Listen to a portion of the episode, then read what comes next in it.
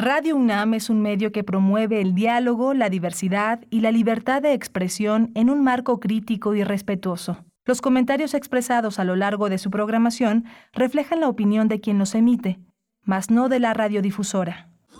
Radio UNAM presenta Primer Movimiento. El mundo desde la universidad.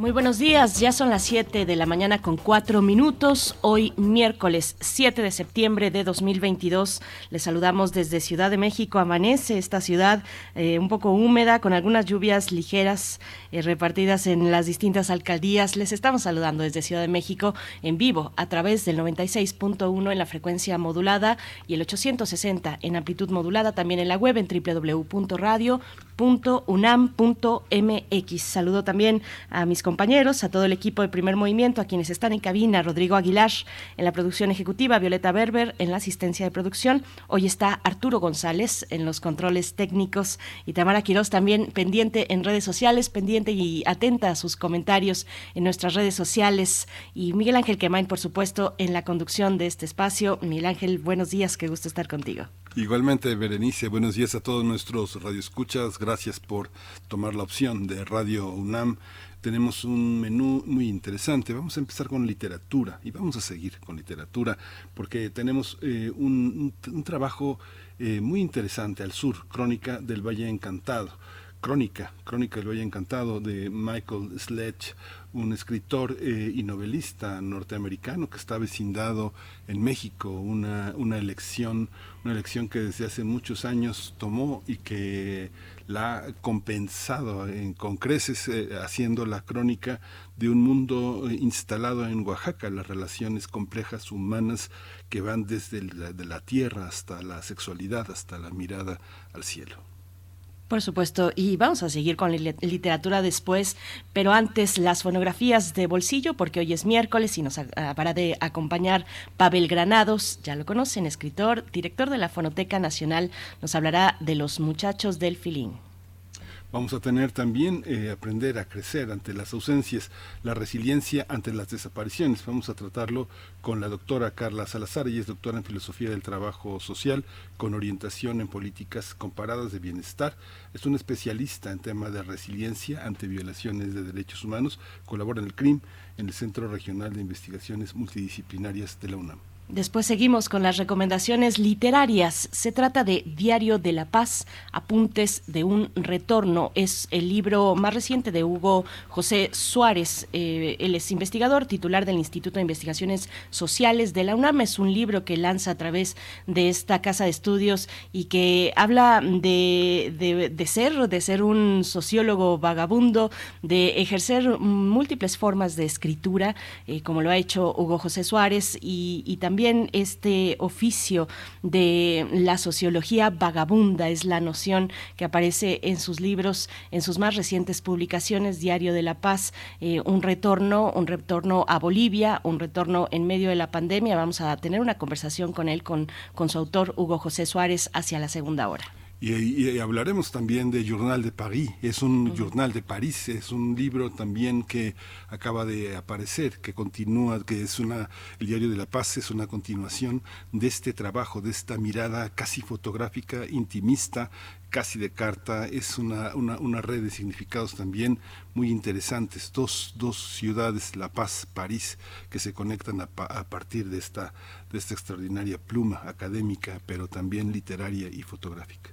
Y antes también Nueva York, pero bueno, ya nos dirá Hugo José Suárez en esta conversación que les, les proponemos para descubrir esta propuesta, esta propuesta literaria. Después tendremos la poesía necesaria en la voz de Miguel Ángel Quemain. Vamos a tener también la mesa del día, hiperconsumo y generación de residuos. Sofía Chávez Arce, fundadora y directora general de la Asociación Civil Casas en Vías Verdes, que es una organización civil sin fines de lucro que coordina un centro de cultura y educación ambiental para promover procesos de divulgación, formación, capacitación, investigación. Va a estar eh, con nosotros. Y, y también Cecilia Navarro, que es la integrante del Consejo Civil Mexicano para la Silvicultura Sostenible y del Observatorio Académico de Sociedad, Medio Ambiente e Instituciones de la UNAM. Ahí la propuesta para esta mañana de miércoles 7 de septiembre. Vamos con lo primero. Primero lo primero y es la salud. Vamos a hablar de COVID-19, a ver cómo van las cifras para esta mañana y en las últimas 24 horas. También temas relacionados con salud y con la UNAM. COVID-19. Ante la pandemia, sigamos informados. Radio UNAM. La Secretaría de Salud informó que en las últimas 24 horas se registraron 22 nuevos decesos, por lo que el número de fallecimientos de la enfermedad por COVID-19 aumentó a 329.652. Y de acuerdo con el informe técnico que ofrecieron ayer las autoridades sanitarias, como cada día, en ese mismo periodo se registraron 4.415 nuevos contagios. Los casos confirmados acumulados aumentaron a 7.046.220, mientras que los casos activos estimados a nivel nacional por la Secretaría de Salud son 19.144. La Organización Mundial de la Salud informó que se han registrado 52.997 casos de viruela del mono en todo el mundo y 18 muertes. De acuerdo con un reporte publicado ayer, la OMS precisó que el número de casos nuevos disminuyó en un 25.5% en la última semana. La mayoría de los casos fueron reportados en la región de las Américas. Y en información de la UNAM, 14 equipos de 15 universidades nacionales y de América Latina participan en la décima competencia universitaria de Derechos Humanos Sergio García Ramírez, que se realiza en esta casa de estudios.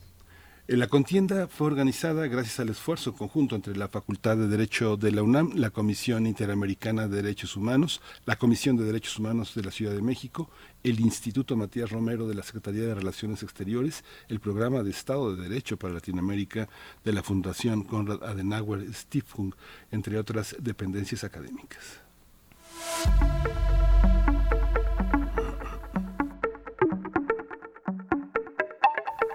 Y en las recomendaciones culturales, el Centro Cultural Universitario Tlatelolco invita mañana jueves a las 11 horas a la inauguración de la exposición La Clica, Encuentro Cultural entre Barrios. Se trata de una muestra en, que, en la que jóvenes de diferentes barrios del norte de la ciudad nos comparten su forma de habitar el espacio, los retos al enfrentar la violencia y las formas en que defienden su identidad. Los horarios para visitar el Centro Cultural Universitario Tlatelolco son de miércoles a jueves de 11 a 17 horas y de viernes a domingo de 11 a 18 horas. Pues no se pierdan la clica en el Centro Cultural Universitario Tlatelolco. Vamos a ir con música, propuesta musical de la producción de primer movimiento Funky Fiesta a cargo de Raguayana y Cheo.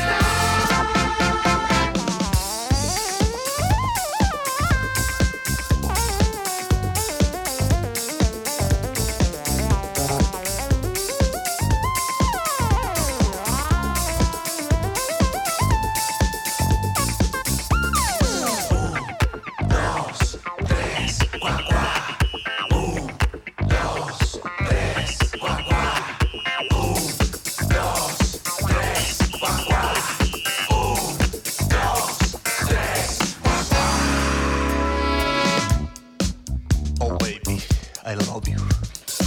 Baby, baby, baby, come on. Come on. I wanna funk it with you tonight. Yes. Oh, whoa, whoa, whoa. Yeah. Baby, baby, come on, come on.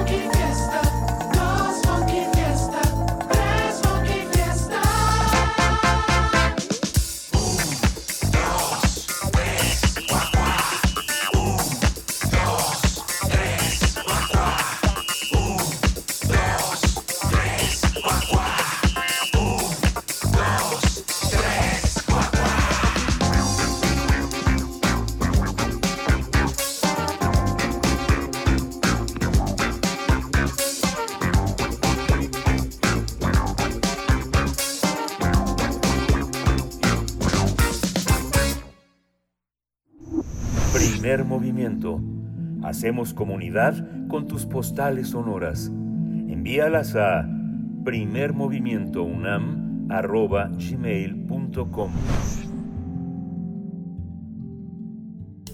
Toma nota y conoce nuestra recomendación literaria.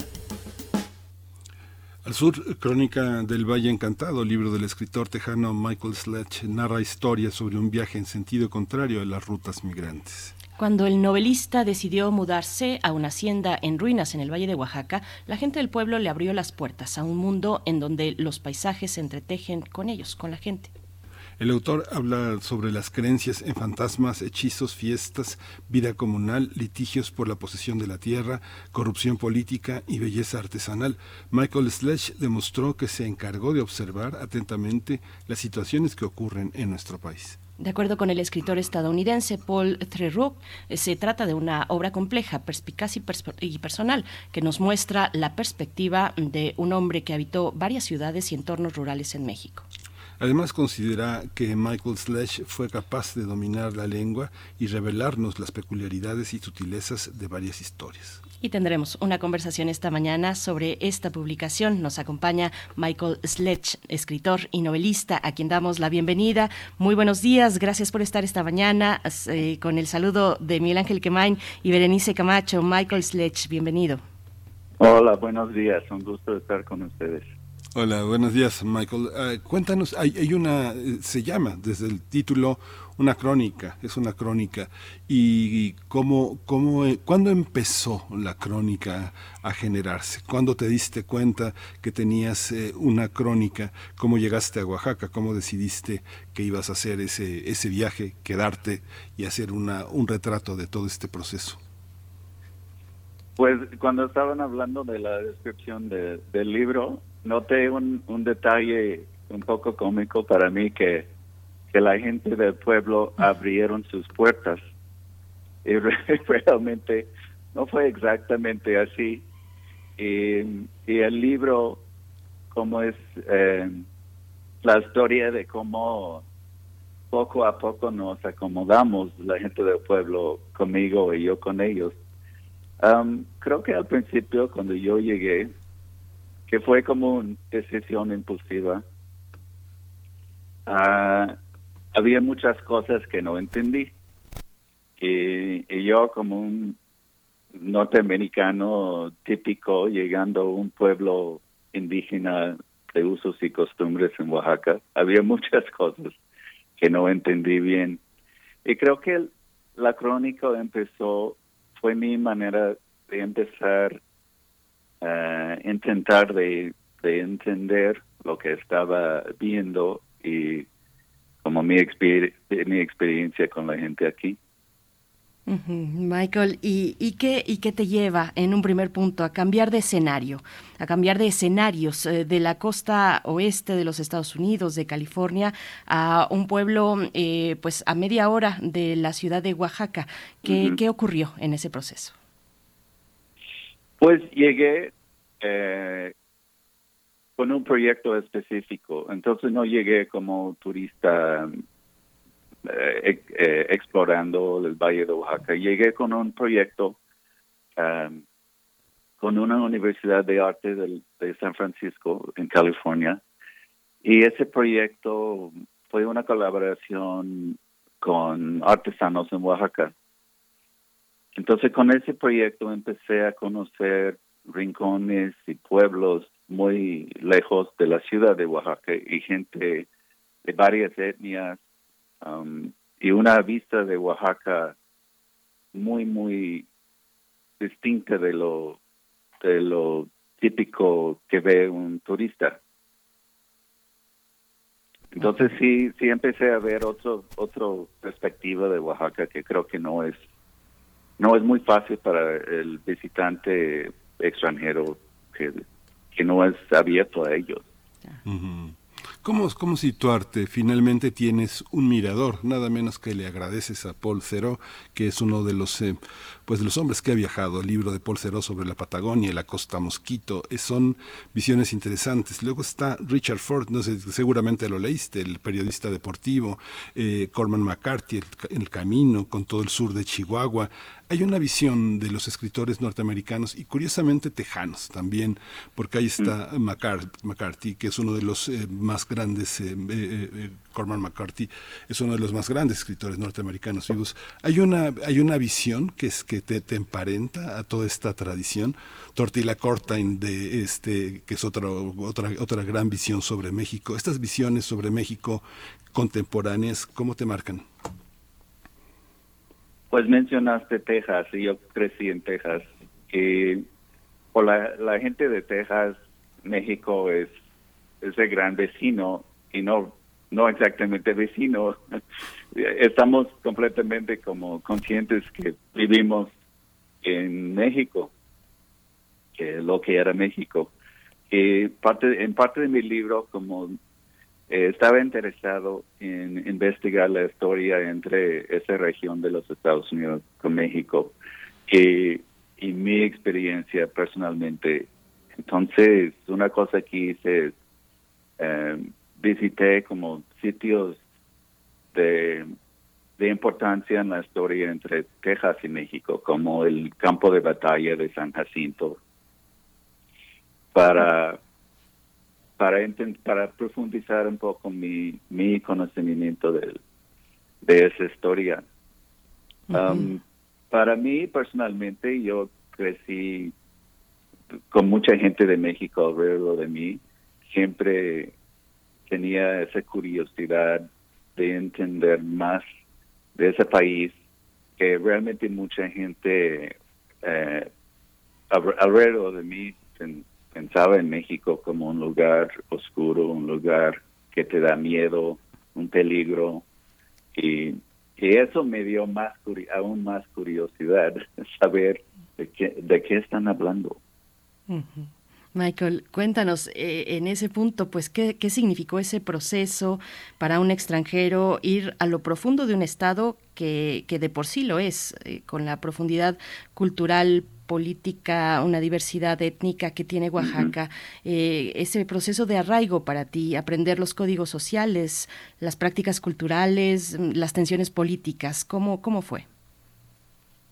Pues una cosa que, que he visto como algo muy interesante es, la gente de México, de otras zonas de México, también tienen Oaxaca en un lugar muy particular en su imaginario de México. Eso no entendí. Um, para un extranjero, realmente no sabemos la diferencia de Oaxaca y Chihuahua. Para nosotros todo es México. Cuando yo llegué, sí, llegué con algo de ignorancia de lo, lo específico, de lo diferente que es Oaxaca México. Pero eh, inmediatamente me metí en cosas de muchas cosas de las leyendas alrededor de mi casa. Yo vivo en un rancho, solo digo una cosa que es 20 kilómetros de Oaxaca y 200 años, porque en poco distancia te pones en un mundo muy diferente. Y eh, compramos una casa antigua que lleva sus leyendas y al principio sentí que era algo muy folclórico. Por ejemplo, mi casa, la gente del pueblo creen que mi casa es dominio del diablo y que los los dueños tienen que hacer un contrato con el diablo para vivir allí en paz. Y yo tengo dos opciones para vivir en paz. Uno es ofrecer mi alma al diablo, otro es buscar un alma inocente para ofrecer al diablo. Entonces mucha gente en mi pueblo no quiere visitar a mi casa porque piensa que voy a ofrecer su alma. Y es un poco cómico, pero al mismo tiempo es, es real. Y, y ese tipo de... Y eso es solo uno de las leyendas y de las creencias por aquí, que, que son... No son cosas extrañas, son cosas muy cotidianas, tejidos en la vida diaria de la gente aquí, las fantasmas y brujas. Y, y eso es un ha sido como un lente de, de,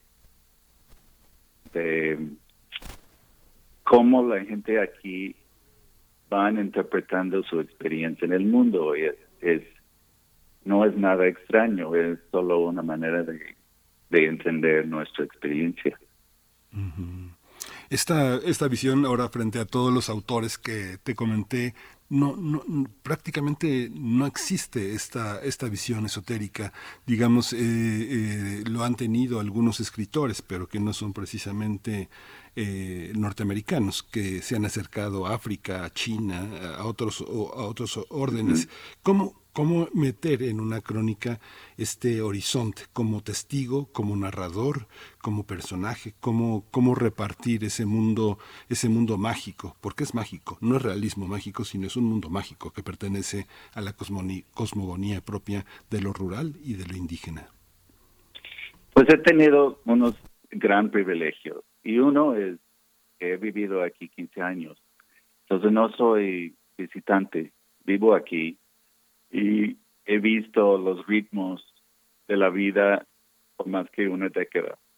Otra cosa es que he viajado mucho eh, dentro de Oaxaca a lugares em, muy lejos de lo de las rutas turísticas, como dije. Tengo una un cuento un poco cómico. Conocí a Paul Theroux en un taller que él, él, eh, él estaba en México haciendo sus viajes para hacer un libro sobre México. Y lo conocí en un taller que enseñaba y le invité a Oaxaca. Y dije, he trabajado con muchos pueblos, creo que eh, te interesaría como ver y conocer gente eh, por Oaxaca. Entonces él vino y pasamos unas semanas viajando juntos. En ese, y en ese momento yo pude ser como el experto sobre México. Y, y había una cosa muy distinta entre nosotros, es él era pasajero. Entonces él observaba, pero no tuvo como la, la posibilidad de entender más que ver la superficie. Y ese es un gran libro que escribió y creo que vale mucho para que los de Norteamericana lo lean. Um, pero yo tengo otra perspectiva que es de una persona que ha observado la vida de un pueblo por, por mucho tiempo. Michael, hace un momento que nos decías, compramos una casa, una casa antigua. Eh, me gustaría que, te detuvieras un poco en ello, en cómo fue ese, ese momento, porque también en el libro nos dices que eh, la tierra en Oaxaca, como sabemos también en otros estados, en otras regiones del país, eh, tiene una, una pertenencia previa ¿A quién le pertenece la tierra en Oaxaca? ¿A quién había que pedirle permiso? Ustedes no lo hicieron, pero un permiso previo para comprar un pedazo de tierra. Pues eso es algo muy misterioso. Y especialmente para una, un extranjero muy cuadrado como nos enseñamos a ser en los Estados Unidos, donde tenemos todas las escrituras y, y ya, es mi propiedad si tengo el papel firmado. Y entonces llegué con esa, con, esa idea que solo tuvimos que como firmar la escritura, eh, ese, ese parte del mundo era de nosotros.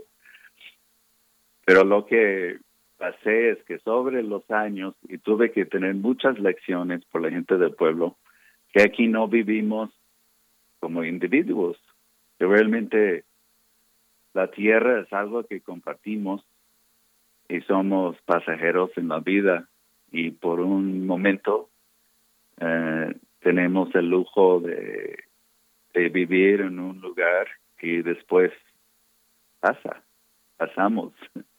y, y realmente eso fue una lección muy difícil para mí, eh, que necesitaba muchas lecciones para entender eso, que ahora estoy aquí y yo puedo vivir aquí y en un tiempo no voy a vivir aquí. ¿Y a quién pertenece la tierra en ese momento? Es la pregunta, no hay respuesta.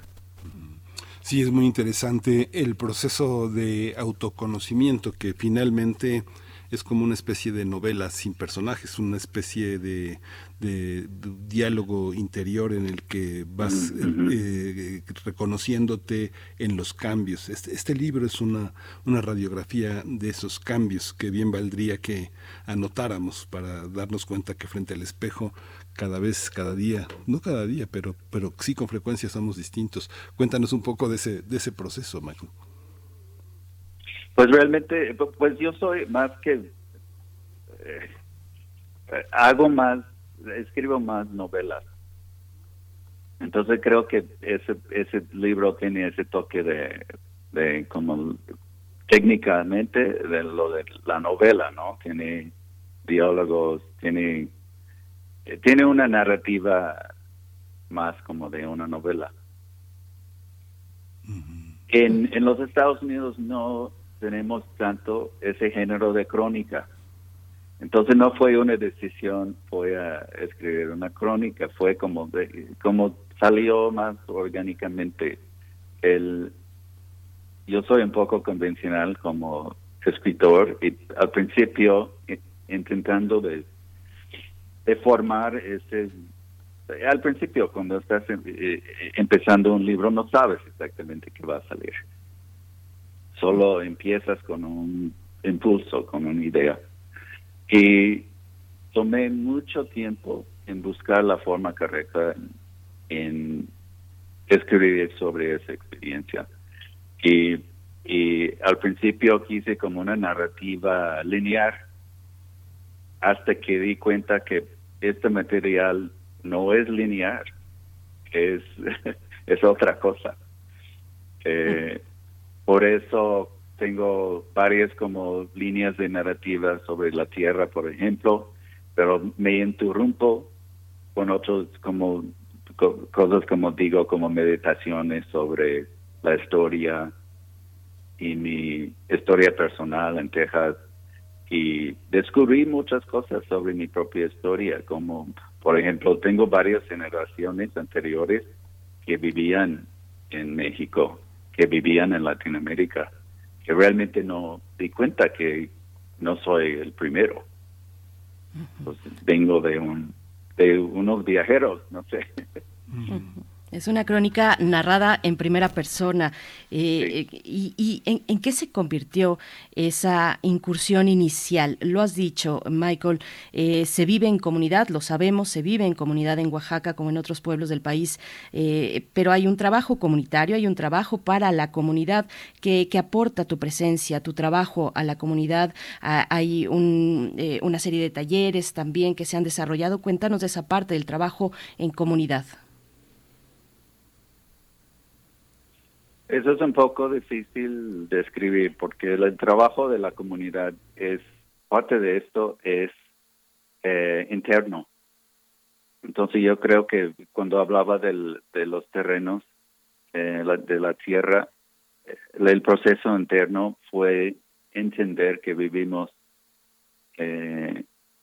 adentro de un, um, un sentido comunal entonces tengo responsabilidad no solamente a mis necesidades, pero a un acuerdo comunal. Y no estoy como participando en, el municipio, no puedo porque yo no soy de aquí, no tengo ese derecho de, ser presidente municipal de, mi pueblo. Um, pero el trabajo ha sido como llegando a ese acuerdo con la gente aquí que, vivimos, eh, eh, aprendimos cómo convivir y eso fue un trabajo para la gente aquí tanto como para mí, porque yo llego ese extranjero extraño porque estoy aquí, ellos no entienden, ellos quieren ir a los Estados Unidos. ¿Y por qué aparece ese gringo en el medio de todo? Um, o sea, ha sido un proceso de los dos lados.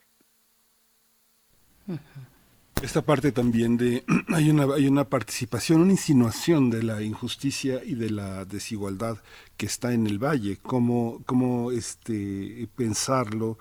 Tú piensas que parte de esta visión, aunque está escrita originalmente en inglés y el inglés para esa zona también es un muro, eh, ¿Piensas en algún momento que todo ese relato te va a meter en problemas políticos? ¿Hay una hay un involucramiento en el que los, las personas con las que vives son posibles lectores o son imposibles lectores, Michael?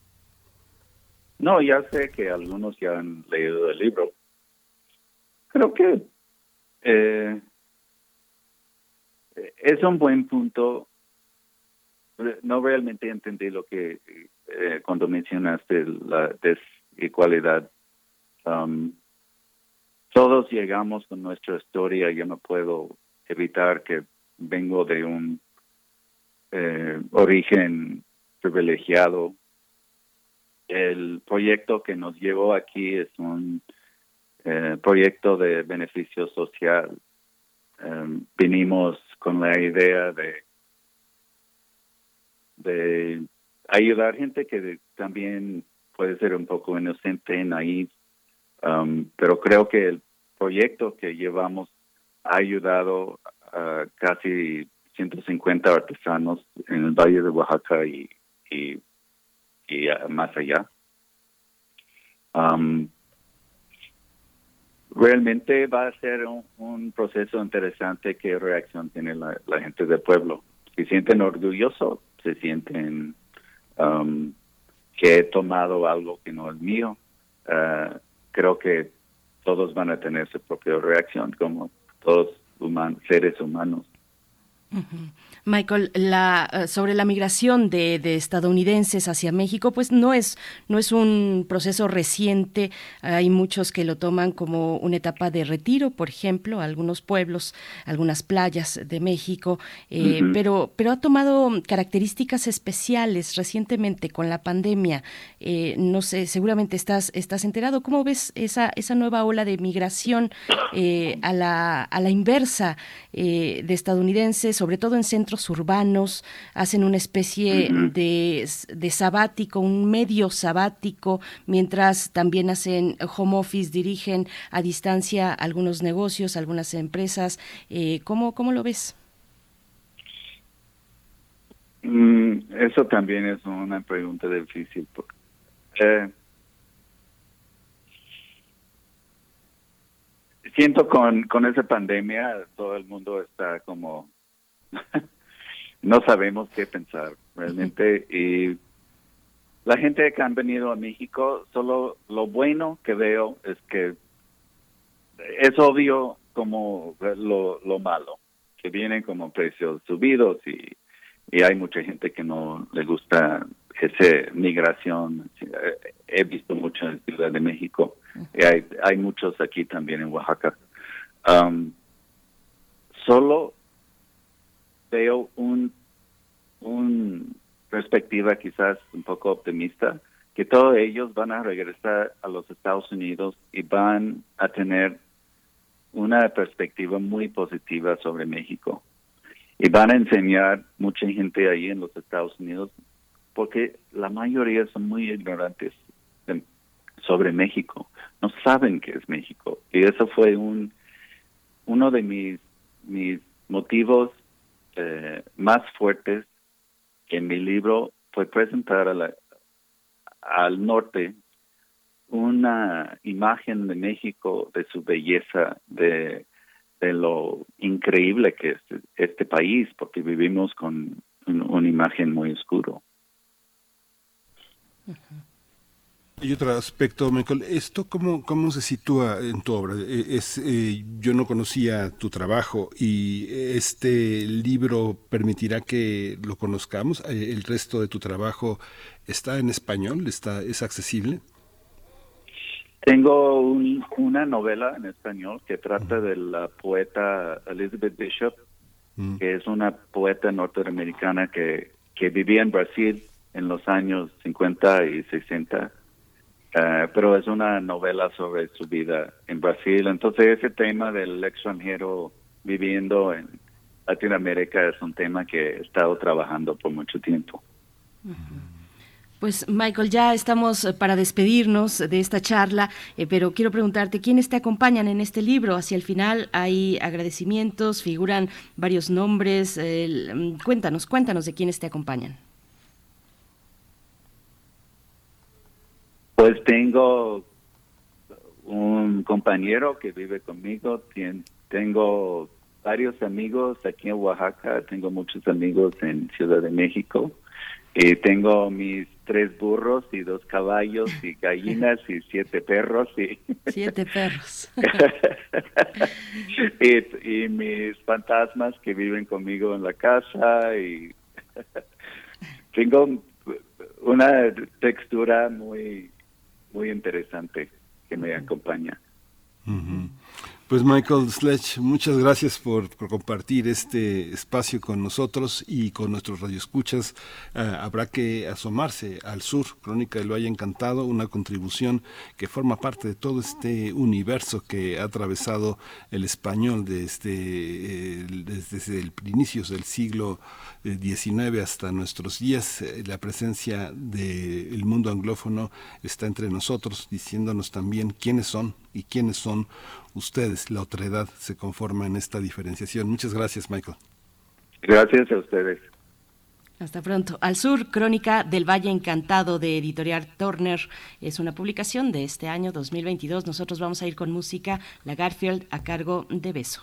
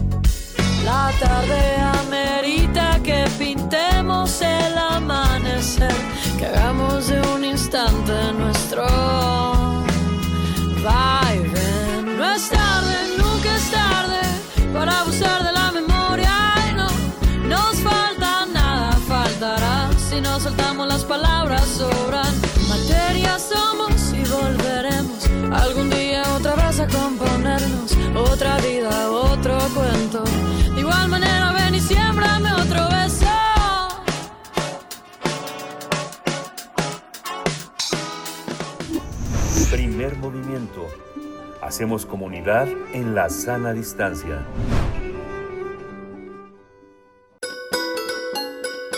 Fonografías de bolsillo. Hoy es miércoles de conversar con Pavel Granados aquí en Primer Movimiento, escritor y director de la Fonoteca Nacional, nuestro querido amigo Pavel Granados, que ya está en la línea para hablar de los muchachos del Filín. Cuéntanos, querido Pavel, ¿cómo estás? Buenos días.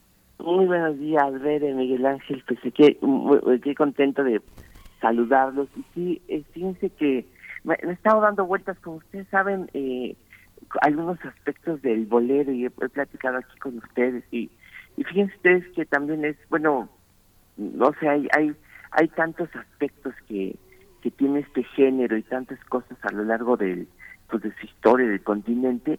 Y hay una palabra, esta, la de feeling, que pues se usa mucho y se y se considera pues un, uno de las aportaciones de Cuba a, a la historia del bolero y una de las pues de las fundamentales, ¿no?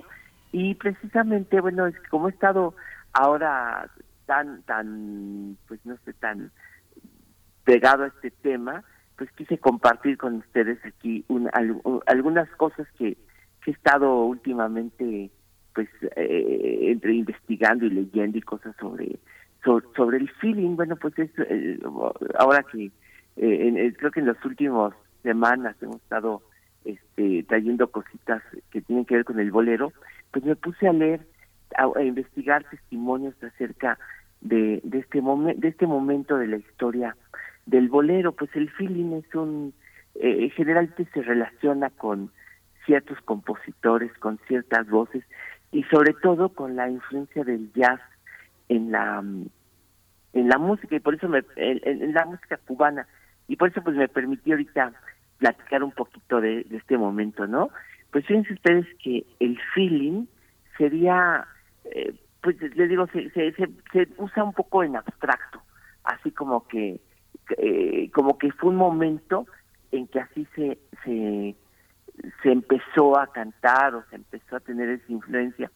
Y fíjense ustedes que hay un libro que se llama Porque tienen feeling, de Félix Contreras, que editaron, se editó en Cuba en 1900 89. Y como se trata de veras de una rareza bibliográfica mm, mm, pues, bastante notable, pues me, me va a permitir compartirles lo que dice este libro acerca del feeling, porque este Félix Contreras lo que hizo fue visitar a los protagonistas de este movimiento y pedirles su testimonio. Entonces fue con los grandes nombres de, este, de este fenómeno y les preguntó exactamente en qué consistió el feeling, qué, qué era, qué, personajes eran, etcétera. Y miren, entrevistó a personalidades de la talla de José Antonio Méndez, de César Portillo de la Luz, de Frank Domínguez, de Ángel Díaz, que son pues los principales de este de este movimiento.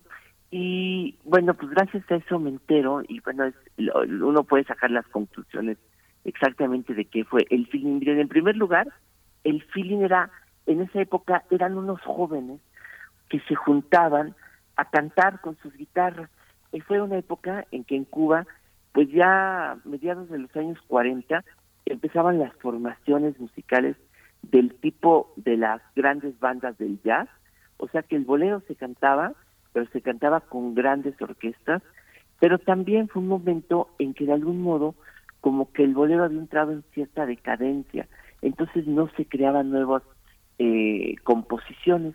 Y había unos jóvenes que eran ellos, César Portillo de la Luz, bueno, lo que acabo de decir, que se conocieron en, en, en algunos lugares, en algunos bares, eh, con sus guitarras, y les gustaba sentarse, pero eh, en la calle, de plano, en algunos lugares, con las guitarras, a, pues a componer, a platicar, y de pronto eh, decían, oye, pues allá hay una casa en el callejón de Amel, que era, pues, es un, uno de los, de los callejones así, muy populares, muy cercanos ahí en la, al Hotel Nacional, allí en la zona del Vedado, y se iban a casa de Ángel Díaz, el, calle, el callejón de Amel, a tocar. Entonces eh, improvisaban, escuchaban música entre todos, pero escuchaban de todo, lo que podían ir captando en la radio, en los discos, lo que pudiera ser ya sea jazz, ya sea música clásica, les gustaba mucho escuchar lo que pudieran, Ravel, Debussy, la, la nueva música eh, pues de concierto, eh, y todo eso lo iban ellos asimilando, pero pues qué podría uno decir que es el, el, el yo diría, pues que son estos jóvenes, en primer lugar, que lo que hacían era, que, eh, dicen ellos, y eran como que decían, oye, de, esta muchacha como que tiene feeling, ¿no? O fulano de tal como que no tiene feeling. Y era, dicen ellos, hagan de cuenta, como, eh, bueno, como de, después se dijo, oye, esta chica tiene onda, este chavo tiene onda, era más o menos el uso que ellos daban al feeling. Y como usaban esa palabra, eh, les decían, ah, ahí vienen los muchachos del feeling. Y después ahí vienen los del feeling. Y después se quedó nada más como el movimiento del feeling. Básicamente es un movimiento de jóvenes que usaban la guitarra para componer, que le devolvieron lo trovadoresco a la manera de componer el bolero, pero eran jóvenes, todos los caracterizó que eran pobres, eran de familias, eran mulatos, negros, albañiles, gente pobre que no tenía, pues, no componían con piano, se pusieron un poco a componer con piano, era con guitarra, y la otra cosa que era muy curioso, todos fueron comunistas, todos estuvieron en, en el Partido Comunista. Y una de las cosas curiosas es que quisieron hacer una, una sociedad de compositores, hicieron finalmente su compañía, bueno, su, su editora, ellos eh, usaron Musicabana, era la compañía que ellos hicieron, bueno, su, se organizaron como compositores para registrar y ellos hicieron su propia, pues su pequeña sociedad, su propia editora que se llamaba Musicabana y era para luchar en contra de las compañías norteamericanas e, y tratar de, de unirse ellos como compositores cubanos. Eran muy combativos y tan lo eran que las, la compañía, su sociedad, Musicabana, sus, estaba su oficina en las instalaciones del Partido Comunista. Vinieron a México a promover su música y aquí dieron a conocer canciones como La Gloria eres tú, como Si me comprendieras, como, bueno, pues las canciones que conocemos ahora como del feeling, es decir, lo, lo, estos, estos grandes éxitos pues mundiales y se hicieron a tal grado importantes que eh, el gran eh, empresario de la música norteamericana, Ralph Peer, el gran dueño de los derechos de la música del mundo, les quiso comprar sus canciones y ellos se negaron. Entonces vinieron a México allá a mediados de los años 40 a difundir sus canciones, a tratar de, de que aquí en México fueran conocidas y naturalmente lo lograron porque entonces gente como Toña la Negra, Fernando Fernández y después Lucho Gatica, este, les empezaron a pedir sus canciones y a difundir todas estas canciones, pues nuevas, trovadorescas, en el mundo. Y entonces esta manera de cantar, esta manera de decir las canciones, que decían ellos, eh, nuestra manera de cantar era como ser incluso tímidos, éramos muy tímidos para cantar, muy íntimos. Y esa es la música que dejaron pues, eh, pues yo diría que para, pues para, para el mundo, ¿no? Entonces, y en una cosa muy bonita, porque Omar Aportondo sería otra forma de hacer el feeling, Elena Burke, ¿cómo le hace uno? Yo tuve la suerte de una vez estar en un ensayo de Omar Aportondo, y entonces cantó, yo escuché que cantó tres veces dos gardenias, y las tres veces que cantó tres gardenias habían sido diferentes entre sí, porque el feeling es como improvisar sobre una línea melódica y improvisar con de manera yo diría que cromática, es decir que ese oído eh, del feeling que era Debussy, que era Ravel, se nota muchísimo en sus melodías porque tienen esa manera de ir improvisando, ir creando a partir de cromatismos y a veces de unas combinaciones un poquito inusitadas. Miren, traje hoy para hablar de este, para mostrar qué fue esto, eh, esta grabación de José Antonio Méndez aquí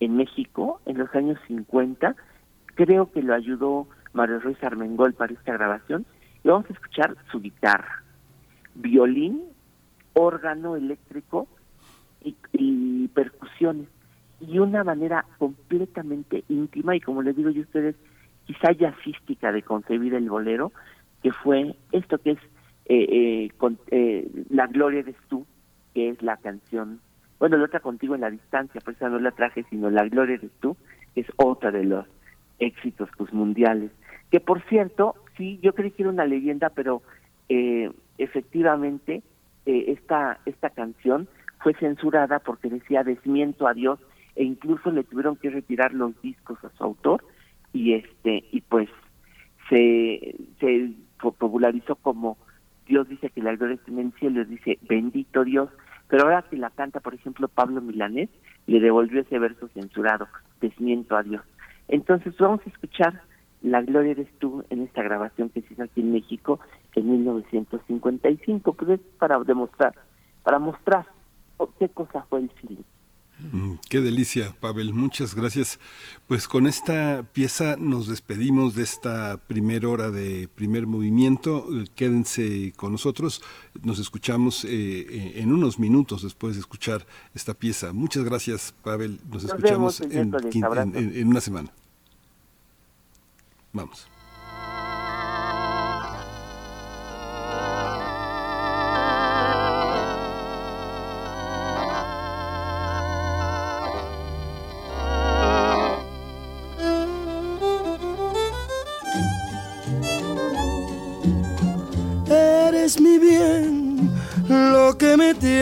Estasiado. ¿Por qué negar que estoy de ti enamorado? De tu dulce alma, que es toda sentimiento. De esos ojazos negros, de un raro fulgor que me dominan e incitan al amor. Eres un encanto, eres mi ilusión. Dios dice que la gloria está en el cielo. Que es de los mortales el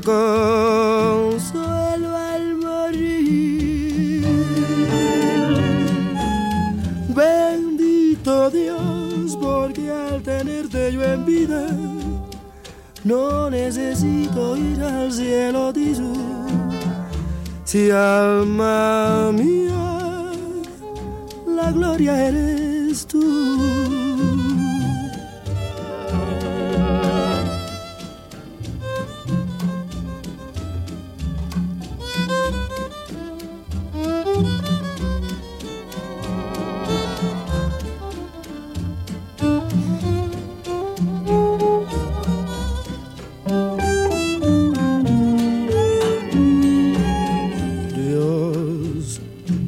Dice que la gloria está en el cielo,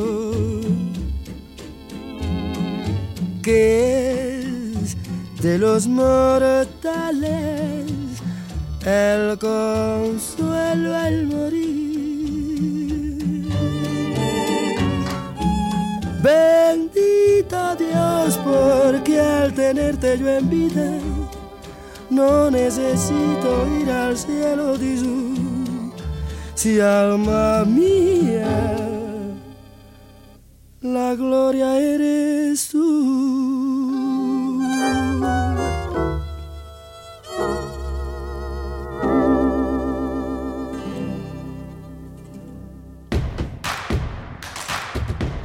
Síguenos en redes sociales. Encuéntranos en Facebook como Primer Movimiento y en Twitter como arroba PMovimiento. Hagamos comunidad.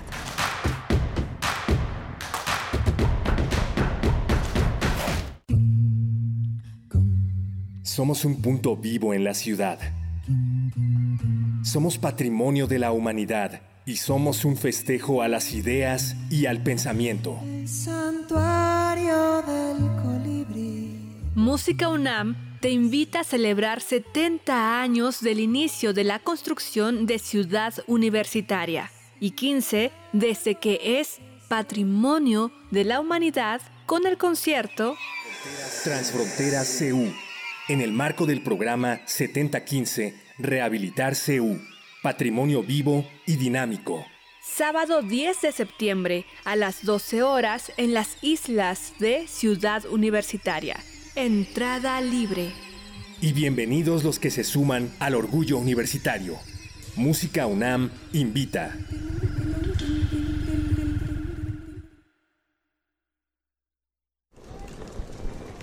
Hola, Juan. Hola, Oscar. ¿Ya te has dado cuenta que llevamos mucho tiempo juntándonos en esta transmisión? Y ahora nos juntamos para hacer este promocional de nuestro propio programa. Sí, hombre. por- en esta ocasión no es así un encuentro casual.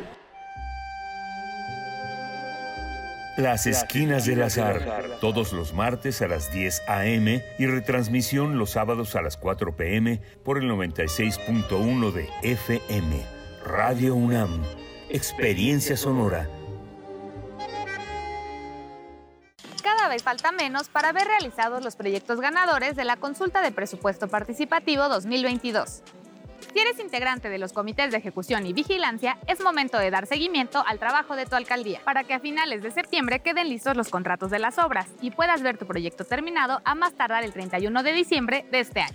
Que no se te acabe el tiempo. Consulta www.ism.mx y ya te la sabes, síguele la pista a tu proyecto y enchula tu colonia. Instituto Electoral Ciudad de México. Es la hora de la verdad, la prueba reina del sabor y la salud. Y arrancan. Ni las trampas del chescolín detienen al elotito. La fresa toma la delantera con su potencia natural. La media naranja reparte cariñitos. Las chatarras se caen a pedazos por el exceso de carbohidratos, sodio y azúcares que les dañan su salud. Es un cierre trepidante. Los alimentos saludables triunfan en la carrera de la salud. Come como nosotras y ponte saludable. Pura vitamina. El conocimiento es incompleto si éste no se comparte. José de la Herrán combinó su inteligencia, su vida y su generosidad en un esfuerzo de toda la vida para que el mundo pudiera saber.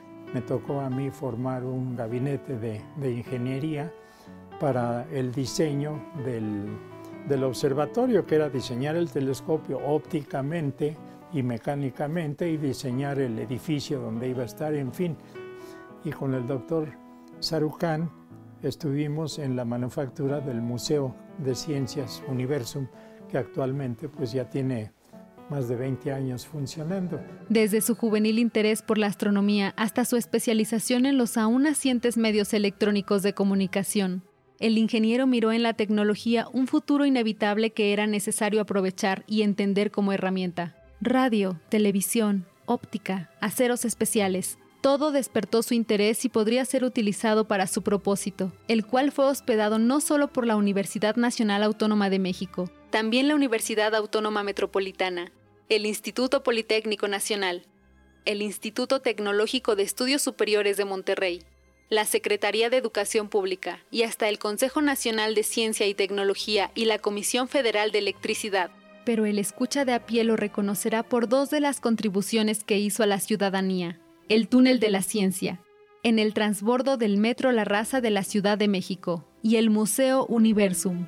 Una respuesta lúdica e interactiva a los estáticos museos científicos del momento. Fue colaborador del Instituto de Astronomía de la UNAM, presidente de la Asociación Mexicana de Periodismo, presidente de la Fundación Latinoamericana de Radio y Televisión y fundador de la Sociedad Mexicana de Astronomía.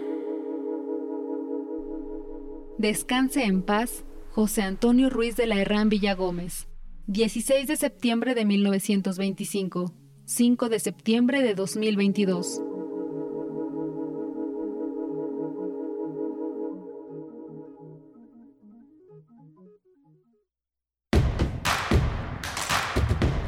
Queremos escucharte. Llámanos al 55 36 43 39 y al 55 36 89 89. Primer movimiento. Hacemos comunidad. Hola, buenos días. Ya son las 8 de la mañana con 5 minutos y estamos en la Ciudad de México, pero también en Morelia, conectados con la radio Nicolaita, como todos los días, de lunes a viernes, de 8 a 9 de la mañana, con esta gran estación con la que hacemos comunidad y comunidad con este gran estado, que es Michoacán y la ciudad de Morelia, esa ciudad tan universitaria.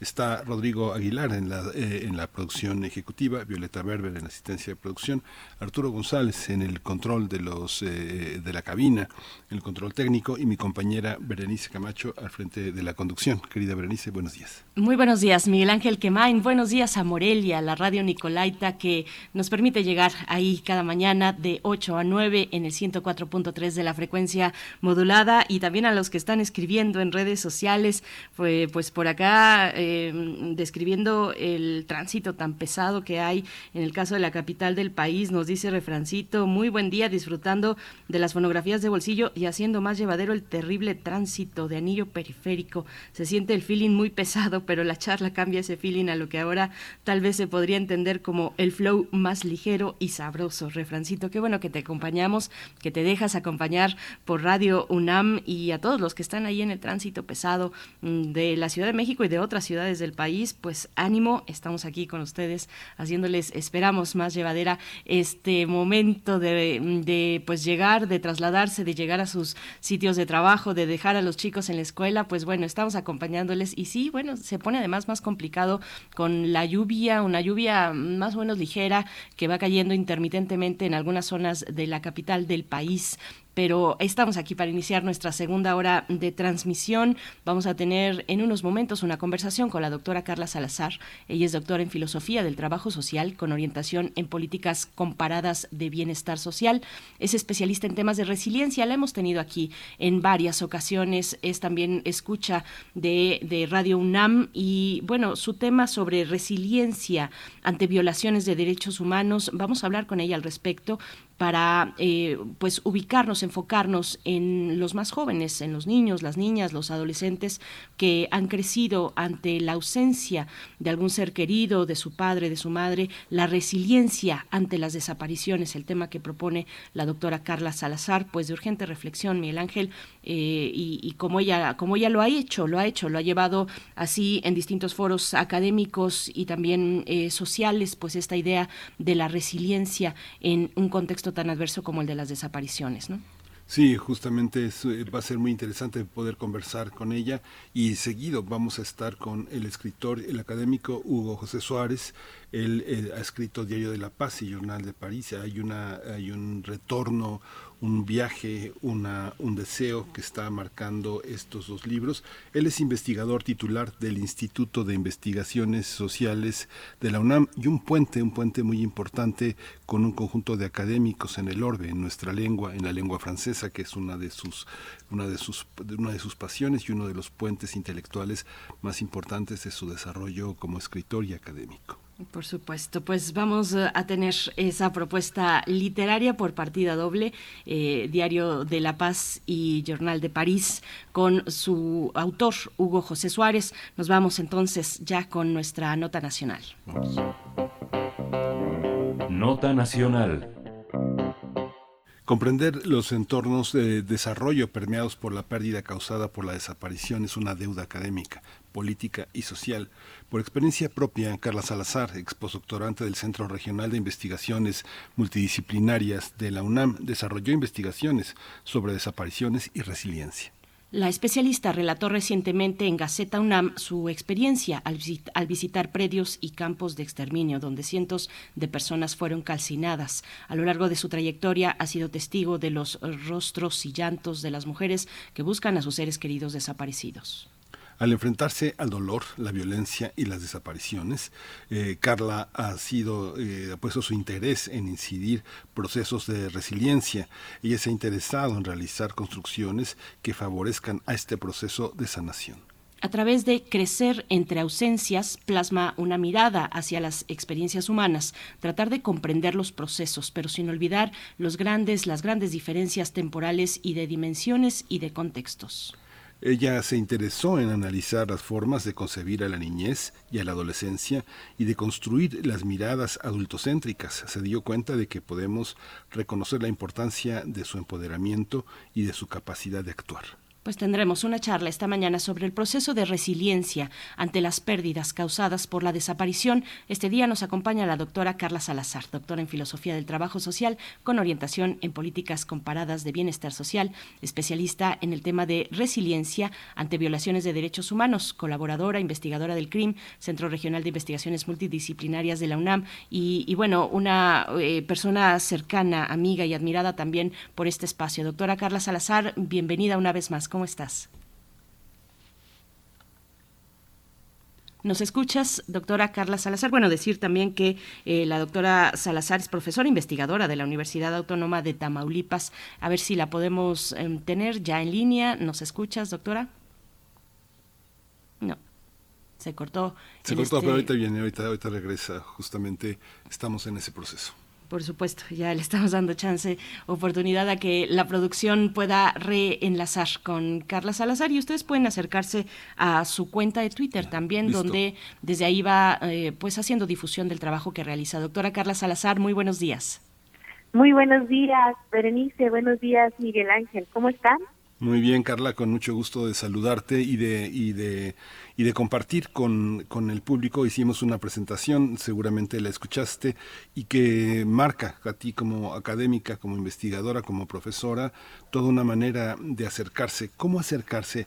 ¿Qué es la resiliencia? Hay distintos eh, parámetros para entender las posibilidades de recuperación frente a la tragedia, frente al desastre personal, el trabajo de duelo, eh, eh, una, una, una, creciente búsqueda de, de reconstruirse a sí mismo en función de la pérdida, del dolor, cómo ha sido desde el punto de vista personal y académico este trabajo, Carla. Pues muchísimas gracias por, por, por esta premisa, Miguel Ángel, porque precisamente hay que preguntarnos qué es la resiliencia bajo escenarios eh, de terror, de pérdida ambigua, como es eh, las desapariciones en México, ¿no? Eh, la resiliencia es un concepto relativamente nuevo en las ciencias humanas su estudio data de, la década de los 70 y eh, en un principio se relacionaba mucho con el concepto de adaptación.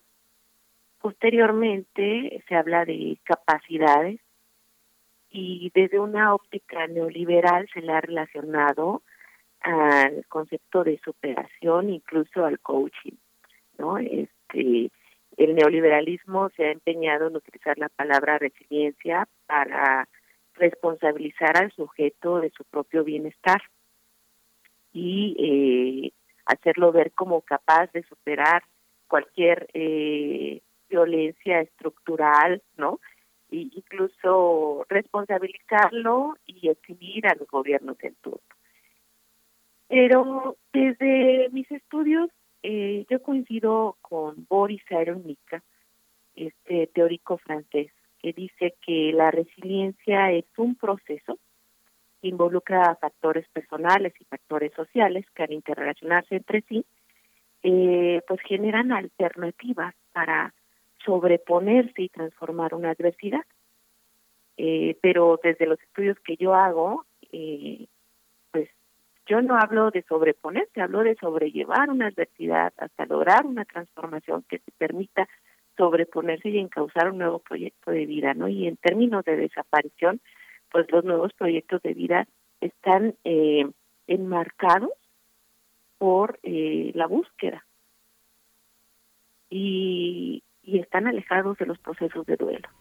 Entonces, eh, en México, pues tenemos más de 105 mil personas desaparecidas y más de 105 mil familias que no pueden vivir un proceso de duelo. Y en cada familia, desafortunadamente, pocos nos hemos preguntado qué pasa con la niñez, qué pasa con la adolescencia, qué pasa con los hijos de quienes no están, ¿no? Son los huérfanos de la desaparición. Y entonces, hablar de resiliencia bajo estos términos amerita que sigamos desarrollando investigaciones y no solo investigaciones pues para escritorio o investigaciones para publicar papers y libros, ¿no? Sino investigaciones que tengan realmente una incidencia social, hacer ciencia de incidencia social que facilite a diferentes ámbitos poder generar lazos sociales, eh, entornos más amables para esta niñez y esta adolescencia que tiene tantas y tantas preguntas. Eh, doctora Calra Salazar, has insistido en ello en varios espacios, este incluido. Eh, nos has dejado muy claro que la academia, entre otros, entre otros actores también, pero la academia tiene una responsabilidad frente al fenómeno de la desaparición en México. Cuéntanos un poco más. ¿Qué te llevó eh, pues en tu trabajo, en tu experiencia cotidiana, profesional, pues a, impulsar esa idea, a darte cuenta de la, de la falta que hace esa esa, mirada empática desde la academia con respecto a estos temas pues tan duros en la sociedad. Pues muchas gracias, muchas gracias Berenice por, por, por insistir en, esta observación, ¿no? Lo que pasa es que la academia tiene vicios, ¿no? En la academia hay mafias y, y hay presiones terribles, ¿no? Para producir de manera indiscriminada. Y poco hemos reflexionado desde este ámbito este, si lo que indagamos, si lo que investigamos realmente puede tener un efecto. Y creo que hay que insistir, o sea, en la academia hay gente muy talentosa que puede generar a través de sus investigaciones proyectos de intervención, puede generar divulgación, eso se necesita mucho divulgar, no no difundir nada más los resultados en revistas de alto prestigio, sino divulgar que las personas eh, de nuestra sociedad tengan al alcance estos hallazgos, ¿no? Eh, por ejemplo, o sea, eh, los participantes de mis estudios yo me niego a verlos como cifras, como números, ¿no? Como personas que puedan responder encuestas o incluso durante pandemia, porque estuvo muy de moda hacer ciencia a través de, de, encuestas en línea, pues deberíamos de tener mucho cuidado de, de no tocar estas fibras tan sensibles y enviar encuestas a víctimas de la violencia, ¿no? Este, creo que no se puede hacer ciencia a toda costa y no se pueden conseguir las metas sea cual sea a, costa de todo. Creo que debemos de regresar a los aspectos éticos y voy a insistir en ello siempre. Los aspectos éticos están primero que el objeto de estudio. Hay que cuidar a las personas porque somos también humanos y, somos humanos indagando lo humano, ¿no? Entonces, eh, ¿qué me lleva a insistir ahora sobre mirar a la niñez? Pues es precisamente este miedo, Berenice, este decir yo no soy capaz, este, yo no estoy preparada, a mí me, me duele mucho este tema, no quiero mirar, prefiero voltearme. Lo digo con toda sinceridad, es lo que yo pensaba en un principio, ¿no? ¿Cómo, cómo voy a indagar los procesos de la niñez si me duele tanto, ¿no? O sea, ¿cómo voy a estar ahí si esto jamás lo debieron de vivir? Nadie debería de desaparecer, ¿no? Eh, pero precisamente el trabajo de campo me llevó ineludiblemente a convivir con la niñez, que les faltan sus madres, que les faltan sus padres, y a escucharlos, a escucharlos, a mirarlos, a tratar de entenderlos, ¿no? Entonces, por supuesto, surgen las preguntas, ¿qué significa crecer entre ausencias y búsquedas? ¿Cómo podemos visibilizar las situaciones que viven niñas y niños en torno a la desaparición de seres queridos? Y nosotros, Berenice, nuestra generación, creció en un México distinto. Creció con unas infancias distintas, escenarios demasiado lejanos de los que ahora se viven. Entonces, ahora que somos adultos, pues de pronto es un reto cómo comprender a la niñez en escenarios de desaparición, ¿no? Hay que conocer, reconocer y comprender que los, los entornos de desarrollo permeados por la pérdida ambigua eh, provocada por la desaparición es una deuda no solo académica, sino política y social. Hay una hay una parte en la que eh, detrás del escenario donde están expuestas tus ideas, Carla eh, Carla Salazar, está una, una idea que pareciera eh, ir de la, de, la, de la burocracia académica al activismo. ¿Cómo, cómo encontrar un justo medio, porque entre la burocracia que solo piensa en tener puntos y conservar sus eh, prestaciones de CONACIT y del sistema de investigadores, hay otra parte en la que el activismo te convierte en una especie de, adoctrinador. Pero en medio están los estudiantes a quienes eh, tenemos, tienen la obligación de, de formar y ellos tienen que separarse de alguna manera de esta, de esta parte eh, íntima del profesor, esta parte tan árida del, administrativo académico, ¿no? ¿Cómo, cómo, qué, te dan, ¿Qué te dan los alumnos, el contacto con las personas que hay que formar, porque eres profesora, investigadora? Ay, qué padre pregunta, Miguel Ángel, la verdad. Este, mira, yo siempre he considerado que todo estudio de la violencia es estéril si no se intenta transformar algo, ¿no? Entonces, este, sé que es un reto para, para los colegas, es un reto para mí misma, ¿no? Pero hay, hay formas de incidir y cuando se hace, aunque sea en una pequeña escala, con un granito de arena, eh, de verdad la satisfacción eh, es impagable, ¿no? Entonces, eh, me, me gusta mucho la, la pregunta que haces porque precisamente hace poco eh, un par de semanas organicé un conversatorio a propósito del Día Nacional del Trabajo Social con colegas colombianas, ¿no? Que hablaban de los retos y, desafíos para para formar trabajadores sociales hoy en día. Y, y las invité a, a, Tamaulipas y precisamente ellas hacían esta observación, ¿no? O sea, no podemos seguir eh, enclaustrados en las aulas y en los escritorios, ¿no? porque en el reciente movimiento político en Colombia, pues ellas salieron a las calles a acompañar a sus estudiantes, ¿no? Y se encontraron con los gritos de maestro, te hace falta calle, ¿no? Entonces era un tipo reproche y festejo de que por fin los, los acompañaran, ¿no? Y, en, eh, y esta expresión pues extendía a investigadores, ¿no? Les hace falta calle. Entonces, eh, no creo que debamos confundir la palabra activista con investigador, pero finalmente sí tenemos una responsabilidad eh, política, ¿no? Que se puede expresar acompañando, que se puede expresar haciendo una divulgación oportuna, ¿no? Eh, y de formación por ejemplo, yo siempre pensé que, que cuando llegara a un estado como esta Tamaulipas, que es tan eh, desastroso, con escenarios de alta vulnerabilidad, que durante muchos años fue el primer estado en reportar desapariciones, pues me iba a encontrar con que los chicos eh, quisieran eh, hablarnos sobre, sobre violencias, hablar sobre sus experiencias. Y creo que eso es un imaginario que también tenemos que deconstruir cuando eh, aquí lo comento no en, en, en Gaceta UNAM o sea tenemos que eh, dejar de mirar de manera adultocéntrica. Y y esto eh, pues incluye también en el contacto con los jóvenes no porque finalmente ellos están ávidos por desarrollar proyectos eh, donde puedan eh, pues potenciar su capacidad de, agencia, no, su capacidad de, de poder transformar.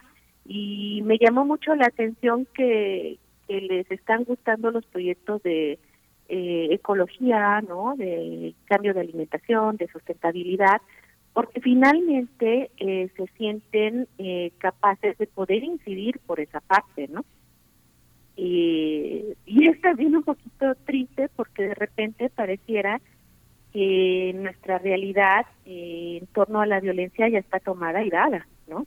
Y que es muy difícil transformar esos escenarios, pero pero yo creo que sí tenemos que abrir espacios para la escucha, ¿no?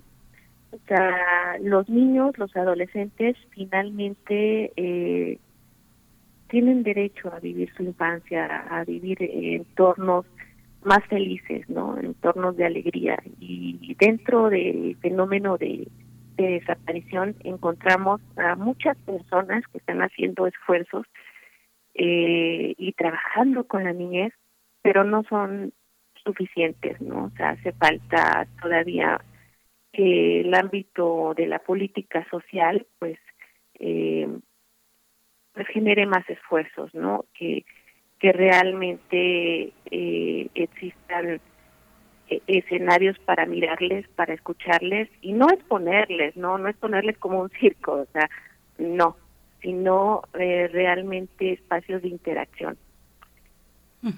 Doctora Carla, eh, quería llegar precisamente a ese punto porque vemos esfuerzos aislados eh, frente a un fenómeno extendido, una situación extendida en la que son pues eh, miles de, de, jóvenes, de niños, de niñas, de adolescentes que están en esta situación. ¿Cómo, pues, pues qué, qué, se requiere precisamente, con qué elemento aglutinar esos esfuerzos que hay por parte de la política pública, de lo que organiza el Estado, de lo que la misma academia puede convocar? Para, para reunir esos esfuerzos y que no queden en momentos aislados, desgastantes también para quienes los desarrollan, eh, como es tu caso, supongo yo, muy desgastante. Eh, cuéntanos, cuéntanos de esa parte. Sí, eh, pues yo considero que hay que dejar de hacer por hacer, ¿no? la, la intervención social siempre tiene que ser fundamentada.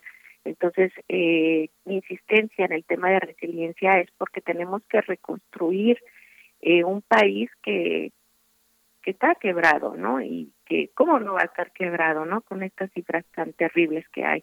Entonces, el reconstruir requiere eh, hacerlo desde las bases, ¿no? Y para poder implementar política social asertiva, pues tenemos que eh, caminar a quienes ya llevan experiencia, eh, caminar junto a quienes ya llevan experiencia, que son los colectivos los colectivos conformados por familias de personas desaparecidas. Porque si no, vamos a estar jugando mucho con prueba y error y con esos eh, con esas miradas eh, sesgadas con ese adultocentrismo que no hemos manejado no eh, yo por ejemplo agradezco mucho los esfuerzos de, de eh, algunos colegas por, por comenzar a mirar la niñez no bajo estos entornos y que eh, finalmente son quienes me, invitaron ¿no? a, a, mirarla también y a empezar a escribir sobre ello. Pero eh, existen colectivos que están haciendo un trabajo increíble con, con las escuelas, con las comunidades. Eh, por ejemplo, está Marabunta, ¿no? que es de esta brigada de paz, eh, de verdad ha dejado unas enseñanzas que se, sistematizaran y compartieran, sería una, una riqueza eh, pues muy importante para todas aquellas asociaciones civiles que quieren hacer algo, ¿no? Entonces, eh, sí se debe de tener cuidado cuando hacemos intervención con la niñez, el, el cuidado de, de no lastimar más, ¿no? O de no generar escenarios que finalmente puedan decepcionarlos. Las intervenciones de pocos meses, este, no son efectivas, o sea, un trabajo de intervención con la niñez pues requiere tiempo, requiere tiempo, requiere diseño, requiere eh, compromiso.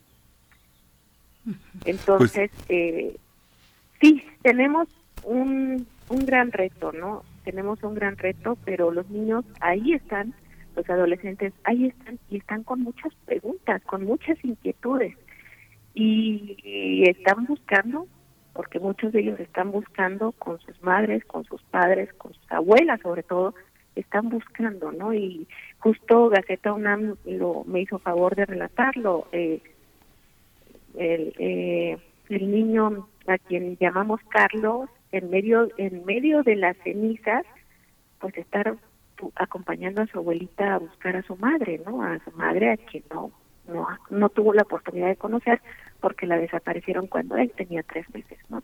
Y buscar entre cenizas eh, a esa edad, vaya, ¿no? Vaya que requiere la mirada, vaya que requiere la escucha.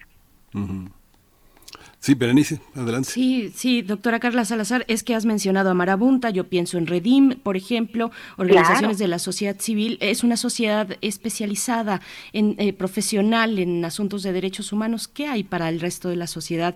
Eh, ¿Cómo generar empatía sin juzgar además decisiones que, esas decisiones de voltear hacia otro lado, porque llevamos en la espalda pues un desgaste social ante tal exposición de violencia que, bueno, no son pocas las personas que, que ya no quieren saber reiteradamente, al menos, de temas de violencia, de, tanto sufrimiento. ¿Qué reflexiones nos puedes compartir al cierre de esta charla? Nos quedan pocos minutos, pero como mensaje también para quienes nos están escuchando y que no pertenecen al ámbito de la sociedad civil organizada eh, y que tienen también esta pues eh, este desgaste encima, eh, cómo generar resiliencia, cómo generar empatía.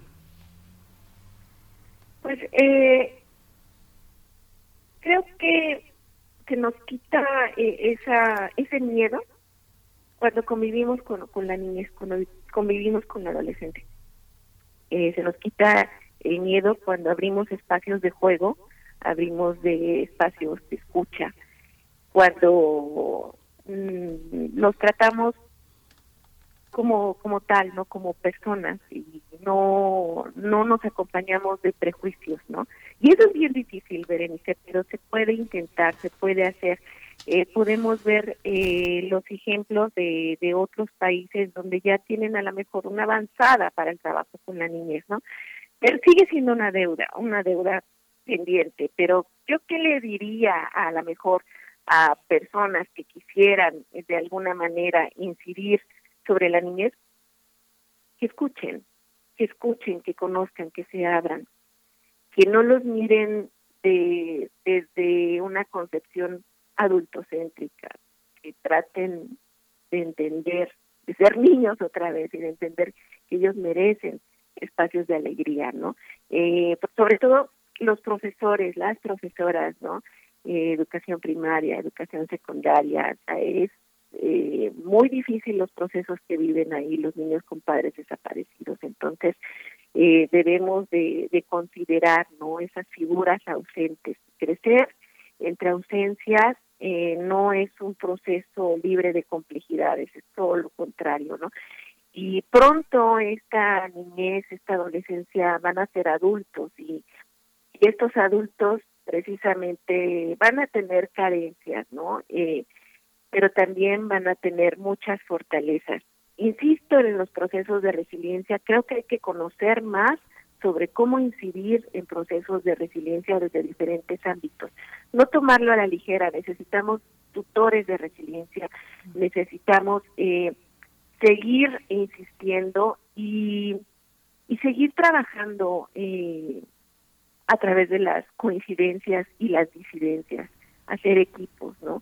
Hacer equipos y hay asociaciones civiles que están haciendo sus primeros esfuerzos, pues yo les diría que no se desesperen, ¿no? Y que busquen trabajar en red, que busquen trabajar en red y que sé que es difícil hacerlo a veces sin recursos, pero es posible.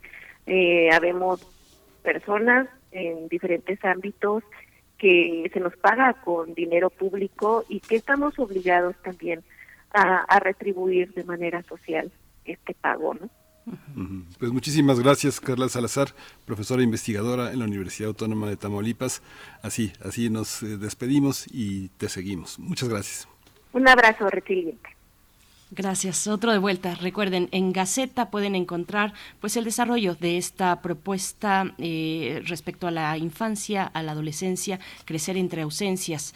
Eh, es una publicación en Gaceta del primero de septiembre de este año, de Carla Salazar. Vamos a ir con música a cargo de eh, Luca Bocci. Es, se trata de la canción Ahora.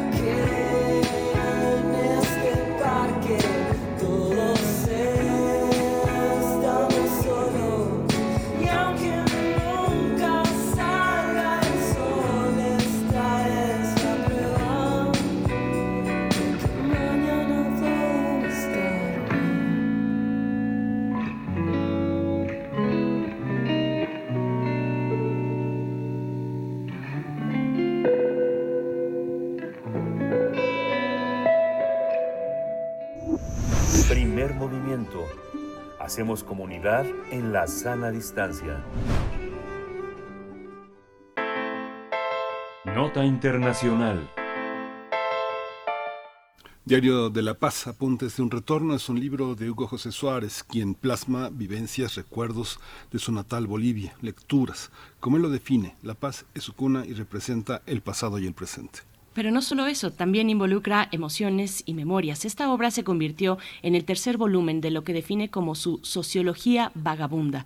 El primer ejercicio lo realizó en Nueva York, donde incluye experiencias que obtuvo durante su estancia entre los años 2014 y 2015.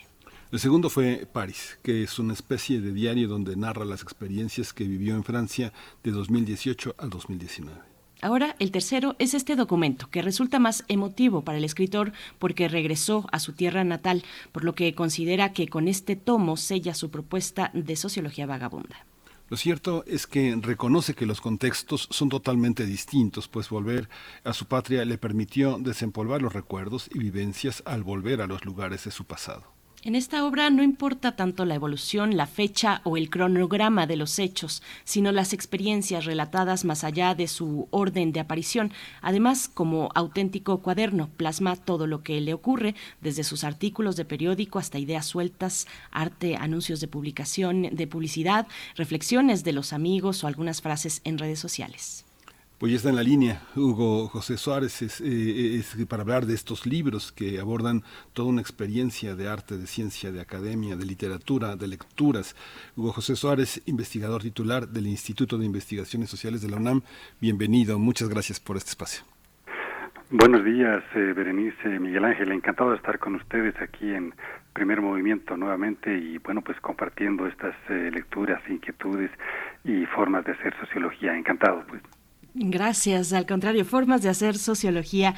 Eh, ¿cómo, ¿Cómo es eso? ¿Cómo se es un vagabundo con mirada sociológica. Recuerdo por ahí, me vino a la mente cuando, cuando estaba leyendo tu libro, Hugo José Suárez, eh, por ahí una idea de Bauman, esta distinción entre turistas y vagabundos.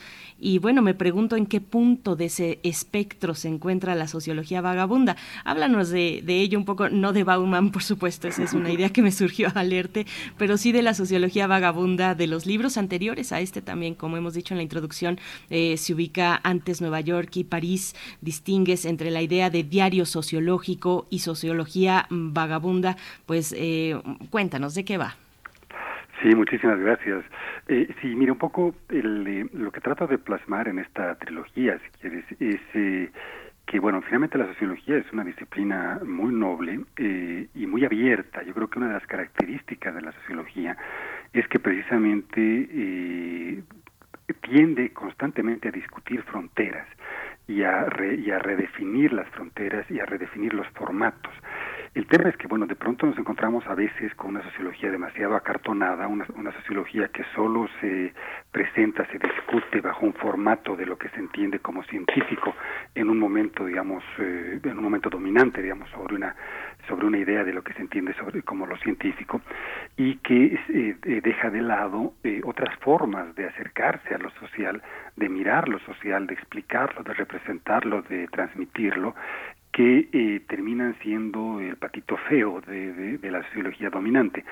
Entonces, lo que yo estoy pretendiendo hacer con, con, esta, con esta serie y con las clases que estamos dando y las eh, varias iniciativas en distintos ámbitos es mostrar que la sociología finalmente eh, es una disciplina eh, generosa que eh, tiene muchos tentáculos y muchas formas y por lo tanto particularmente digamos en este en estos dos textos tres textos con el de Nueva York de lo que se trata es de explorar respecto de lo que fue el diario sociológico como uno de los formatos que, que estuvo presente en, en, algunos clásicos de la sociología eh, vemos textos desde Benjamín Bauman eh, Morán que acuden por ejemplo al, al eh, diario sociológico y que eh, son una forma un, un, un espacio donde se pueden ver una serie de cosas que no van a salir en los artículos científicos eh, como se los entiende en inglés, en, en, en eh, 15 cuartillas, con un abstract, con una, una introducción, digamos, de una, con un formato muy claro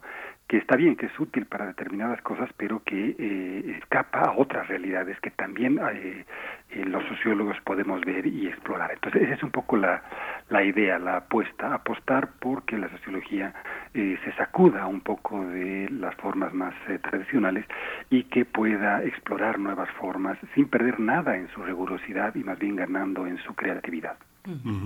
Aquí Hugo, Hugo José, la eh, parte de lo que se gana es eh, eh, en términos de la construcción del lenguaje, porque hay una aproximación tan emotiva que está trabajada en términos de asociaciones, de búsquedas metafóricas que pues podríamos colocarlo en un terreno más cualitativo que el de la que de la vida de los marcos teóricos, las metodologías y toda la, y todos los cinturones que tiene el sociólogo en la Academia Latinoamericana de hoy. Exactamente.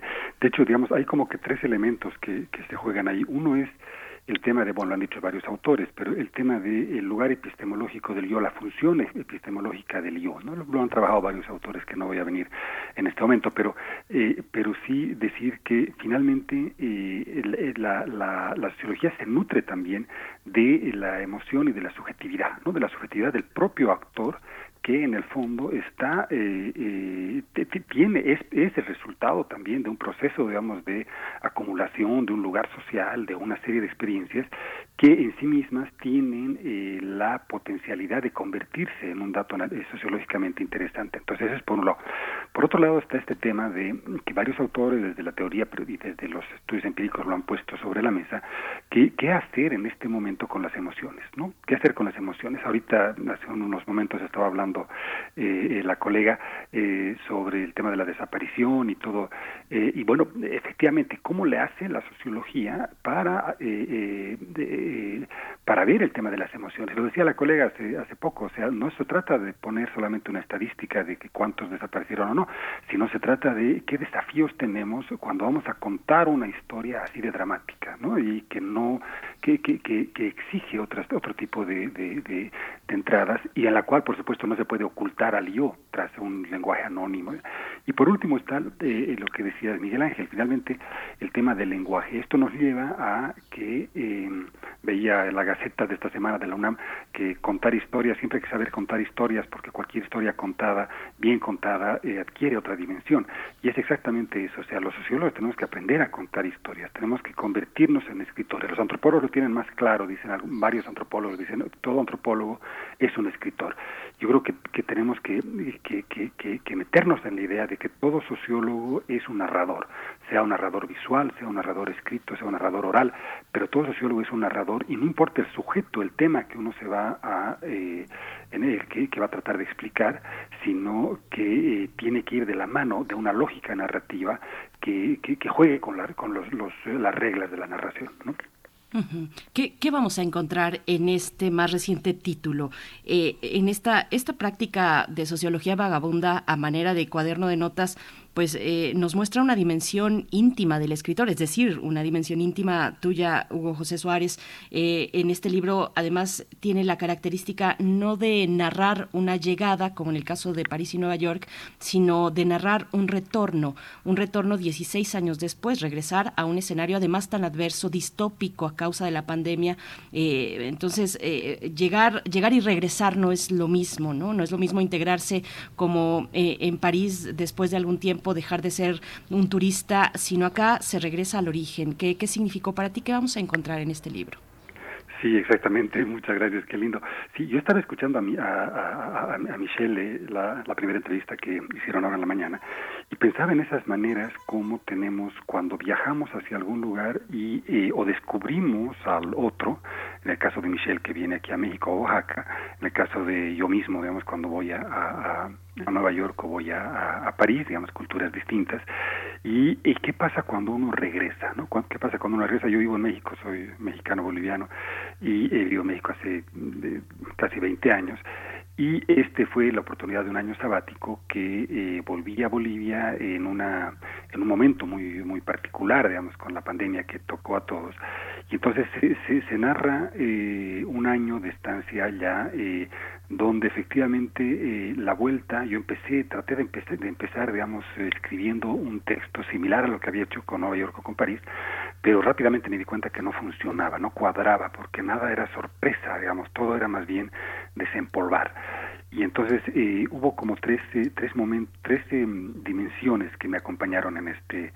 Una fue redescubrir la ciudad eh, y los lugares de memoria de la ciudad, ¿no? Redescubrir los lugares de memoria, además con mis hijas, eh, que en ese momento tenían 17 y 14, y que eh, les empecé a contar los lugares de la ciudad, una ciudad marcada por eh, lugares de mi infancia, donde iba donde mis abuelas, donde jugaba, hasta los lugares donde lo mataron a mi padre en la dictadura, eh, y que bueno, fui a mostrarles, este fue el lugar en el cual estuvo su abuelo y vinieron los paramilitares, el 81 y lo mataron, en fin, lugares, volver a la ciudad en, y, y, tener esa ciudad, digamos, como una ciudad que no es, no es, no la estoy descubriendo, pero le estoy volviendo a contar a una generación nueva, ¿no?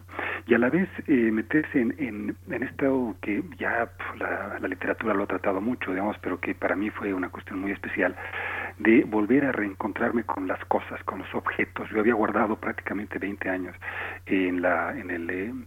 Eh, en el depósito de mi madre eh, objetos de em, de mi eh, que me habían regalado hace 20 años, hace 30 años, de, o libros, o reflexiones, o eh, tazas, en fin, cosas que uno va acumulando y que de pronto volver a sacarlas eh, te vuelven a traer a, esta, esta idea del lugar de los objetos en tu vida, qué, qué rol han jugado, qué memorias te evocan, en fin, toda esa parte, digamos, de, de, de, de la memoria. Y todo esto en un clima eh, particularmente difícil eh, por el tema de la, de la pandemia, el COVID en su momento más, eh, más fuerte, entonces por lo tanto también la presencia de la muerte y de la ausencia eh, de manera muy contundente en, y del miedo, ¿no? de, la manera, de una manera muy contundente en la vida cotidiana. Entonces eso es lo que está en ese, en ese libro, mientras que en París está más bien el, el reflejo de cierta eh, sorpresa de la cotidianidad de parisina, de una cotidianidad que no conocía. Eh, aquí tenemos más bien un, un regreso a las entrañas eh, y volver a, a, acomodarse, a no, no, no descubrir, sino desempolvar, que es una, una experiencia eh, distinta. Eso es lo que tenemos en el texto de, de, La Paz, en, el, en Apuntes de un Retorno. Entre nosotros, en, en México, la experiencia del vagabundeo, de ese nomadismo, ha estado muy presente justamente porque hemos tenido muchos exilios. Sin embargo, hay personas eh, como tú que han estado eh, de alguna manera convirtiéndose en mexicano. A mí me cuesta mucho trabajo ver eh, en ti algo que no sea mexicano. Sin embargo, cuando escucho eh, cuando escucho las entrevistas que de pronto te han hecho en Francia y tus respuestas en un francés muy natural y al mismo tiempo una escritura muy de, muy de, muy boliviana eh, muestra una transfrontericidad un diálogo que puede eh, incluirse eh, en, en, el de varias culturas. Es inspirador porque entre nosotros están otras migraciones que son las indígenas. Cómo se da este proceso es un proceso eh, multifocal, cómo, cómo llevarlo a la, a, la, escritura con tantos objetos que pertenecen a culturas tan distintas, Hugo José. Sí, eh, mira, es una de las eh, preguntas que he venido eh, arrastrando durante mucho tiempo. Cuando yo viví en, en Bolivia desde, desde chico hasta los 18 años y de ahí salí a México y, y precisamente mi, mi, mi desafío durante mucho tiempo ha sido sacudirme de la idea del digamos, este, este, esta idea del, exiliado que está viviendo cada mes como si, si fuera a volver el próximo mes, y también sacudirme de la idea del migrante que dejó atrás eh, el país. Entonces, siempre he tratado de manejar esta idea de la doble, doble nacionalidad eh, en el sentido cultural, no, no administrativo, eh, y, tratar de, de eh, convertirme de alguna manera en una especie de puente entre dos, eh, entre precisamente eh, distintas culturas a la vez, ¿no? Eh, y ese, ese ha sido, digamos, como que parte del, del, del desafío. Yo cuando llego a Bolivia eh, empiezo y hablo como boliviano, digamos, como boliviano profundo. Y cuando estoy aquí, eh, pocas veces me, me dicen eh, que, que, que, soy extranjero eh, por el acento, por alguna cosa, digamos, son solamente algunos pequeños detalles. Y en verdad eh, me siento, por supuesto, eh, tan mexicano como boliviano. Eh, y, y más bien tratando de hacer una, una eh, un puente entre entre los dos. Yo creo que eh, Martínez Assad lo decía en algún momento, él hablando de, de, de, del Líbano y de México, eh, decía Martínez Assad, hay que tratar de tener eh, dos, eh, dos eh, culturas para no quedar prisionero en ninguna, decía. y creo que parte hay de eso, ¿no? O sea, el, el, la posibilidad, digamos, en este caso natural, digamos, no, no tan buscada, de poder ver, tener acceso a dos culturas diferentes, eh, creo que da la posibilidad de compararlas, de mirarlas y de dejar que eso se plasme en la manera de mirar, en la manera de, en la manera de, de, de, de poder referirse a distintos universos y por supuesto en la manera de, de escribir. Creo que esa es parte de mi, de mi eh, de lo que quiero eh, hacer constantemente, ¿no? O sea, tender ese puente eh, desde la parte cultural en las expresiones, en las experiencias de distintas culturas, de distintos mundos, ¿no? Y bueno, y cuando me desplazo a otros lugares donde donde claramente soy todavía más extranjero, digamos, como como París o Nueva York o, Bélgica, en fin, eh, allí también la, lo, lo, lo, que juega, digamos, de, lo, lo, lo que juega es el tema de la sorpresa, ¿no? De la del poderse eh, meter eh, y, construir y crear eh, y, descubrir cosas que para uno son, son extrañas, eh, pero que a la vez las puede apropiar y eh, re, reinstrumentalizarlas y sacarles eh, provecho. ¿no? Creo que el primer viaje de, más fuerte que hice en ese sentido fue a Japón cuando era joven, eh, donde realmente fue eh, encontrarme con una cultura completamente distinta, ¿no? Con, con, con una experiencia que me sacaba de lo que estaba en mis, parámetros básicos de, entendimiento y sobre todo eso fue de una riqueza eh, impresionante, porque cuando uno se, se mueve, sea territorialmente, socialmente, el enriquecimiento que puede tener en términos humanos, en términos culturales, es enorme, ¿no? Entonces eso trata de, de expresar también eh, estas, estos, estos libros, ¿no? Hugo, qué, qué, rica charla y qué rica tu escritura también. Yo creo que nos vamos a sentir muy bienvenidos en tus libros. Y voy a volver a, París, París a diario, eh, porque ahí hable, abres con reflexiones, reflexiones muy bellas eh, sobre la escritura, muy inspiradoras también. Hablas de la escritura más allá de los límites de la, de la profesión, por ejemplo. Hablas también de las distintas motivaciones al escribir. A veces una escritura eh, no está pensada para mostrarse, para compartir para publicarse, pues eh, eh, hablas incluso de la disciplina de escribir, lo comparas por ahí con el ejercicio físico, con el entrenamiento de alguna disciplina. Cuéntanos de, esta parte también, de esta parte que surge en París a diario, de eh, cómo se construye incluso tu propio método de escritura, cómo has logrado el hábito. cuéntanos. Sí, qué lindo. Mira, a ver, yo tengo un poco una relación compleja con lo escrito y con la escritura, ¿no? Eh, dos, voy a tener dos experiencias, eh, dos eh, evocaciones rápidas. Lo primero es que, y con la publicación, por supuesto, lo primero es que mi padre murió, lo mataron en la dictadura muy, yo muy temprano, yo tenía nueve años, de diez años, ¿no? y rápidamente cumplí once. Y luego, muy, muy, muy al año siguiente, mi mamá recuperó los eh, los escritos que había hecho mi papá, en, mi papá era sociólogo también, eh, en, eh, en un libro y por lo tanto y yo me metí directamente a el tema de la publicación como memoria. O sea lo primero que tuve de mi padre después de muerto fue un, un libro que recogía sus textos no y a la vez en ese libro yo me vi eh, invitado por la vida a escribir. Lo primero que escribí, eh, eh, las primeras cosas que escribí finalmente fueron unos poemas a mi papá cuando tenía 10 años, que lo, venían de matar. Entonces, mi relación con la escritura tuvo que ver con eso, con la evocación, con la memoria, con la muerte, con el vacío. Y, bueno, o sea, desde ahí que la escritura, digamos, me ha acompañado de distintas maneras. Y ahí el em, el, eh, cuando ya era ya era estudiante aquí en la UAM de Azcapotzalco en el primer año recuerdo un profesor que, que nos dio de tarea escribir un diario. Y, eh, y, era la tarea era un curso de redacción y escritura de primer de primer año.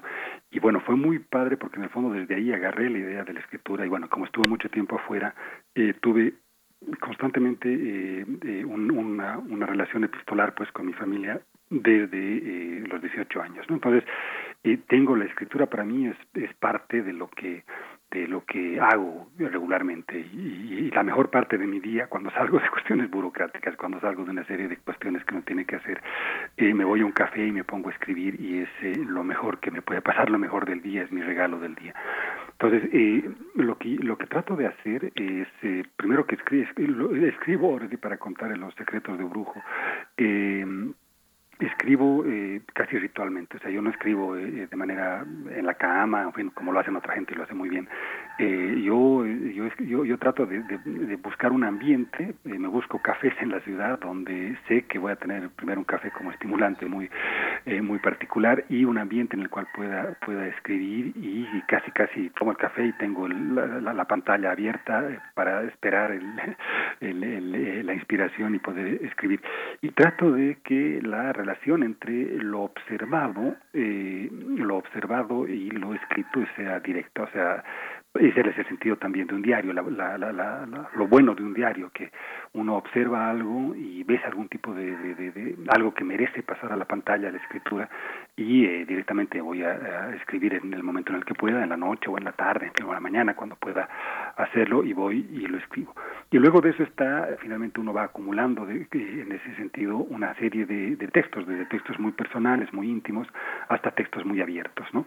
Y, eh, y eso ya viene un segundo momento, que es el, de tratar de, organizar esa, esa escritura y decir, a ver, esto es de plano demasiado personal, no lo voy a sacar, esto es de plano, eh, con, tiene una posibilidad de intercambio, de compartir con otras personas, esto puede ser interesante, entonces a filtrar todo eso y sacar un texto que uno dice, bueno, pues esto puede tener un cierto, un cierto tipo, puede generar algún cierto interés y generar algún tipo de, de, diálogo, ¿no? Ese es mi, mi, propio proceso con la escritura y por supuesto está también eh, lo que es muy importante, eh, que para mí ha sido muy, muy importante, el tema de jugar con la emoción y la escritura, ¿no? O sea, si yo, si yo entré al tema de la escritura desde la emoción en la relación con la ausencia de mi padre, eh, después he tratado de cultivar eh, que si cuando quería escribir a mi familia eh, contándoles mis emociones, digamos, ¿no? Contándoles a, mi madre, a mi hermana cuando era estudiante, eh, contándoles que estaba triste o que estaba muy feliz o que me había pasado alguna cosa y bueno, tratar de que eso se sienta en la escritura antes de la era del, del, chat y de las videollamadas, ¿no? O cuando uno escribe queriendo denunciar o queriendo, eh, cuando yo escribo sobre mi padre, digamos, queriendo mostrar, generar la emoción, ¿no? Eh, eh, para que la gente sienta, digamos, eh, qué pasó en esos momentos. O cuando uno escribe a una mujer eh, que quiere seducir, que quiere mostrar, que quiere... En fin, hay distintas maneras de, de escribir con distintas intenciones y que uno las trato por lo menos de ir cultivando de distintas maneras y ya después ver qué, qué, salida se le da, que normalmente el diario es una salida muy generosa, muy noble, porque recibe muchas cosas que pueden ser bien interesantes y útiles para discutir. ¿no? Pues Hugo José, pues muchísimas gracias. Quedan muchos temas pendientes, el de la fraternidad, el de los regreso de los amigos a la tierra, ver, contemplar cómo han abandonado tantas cosas para recuperar las fundamentales. Te agradecemos muchísimo, queda mucho que hacer, hay que buscar. Hugo José Suárez, eh, eh, punto, eh, tienes un espacio en internet, es hugojosesuárez.com o punto .org, de pronto se me fue. Eh, punto com, Ahí está gran parte de su obra y gran parte de lo que viene. Muchas gracias, Hugo José, por esta plática. Hugo José Suárez, investigador del Instituto de Investigaciones Sociales, gran amigo de este espacio. Muchísimas gracias, encantado de estar con ustedes. Muchísimas gracias y bueno, muy buena jornada. Gracias. Gracias, hasta pronto. Eh, Diarios de la Paz, apuntes de un retorno, editado por Editorial 3600, eh, París a Diario también. Bueno, pues ahí está, esta propuesta literaria, sociológica, una eh, pues vagancia sociológica en el cuaderno de notas de José Suárez. Nosotros vamos a la pausa, nos vamos a ir ya al corte, nos despedimos de Radio Nicolaita, gracias por esta escucha. Mañana a las 8 nos volvemos a encontrar. Mientras tanto, vamos al corte y volvemos. Síguenos en redes sociales. Encuéntranos en Facebook como Primer Movimiento y en Twitter como arroba PMovimiento. Hagamos comunidad.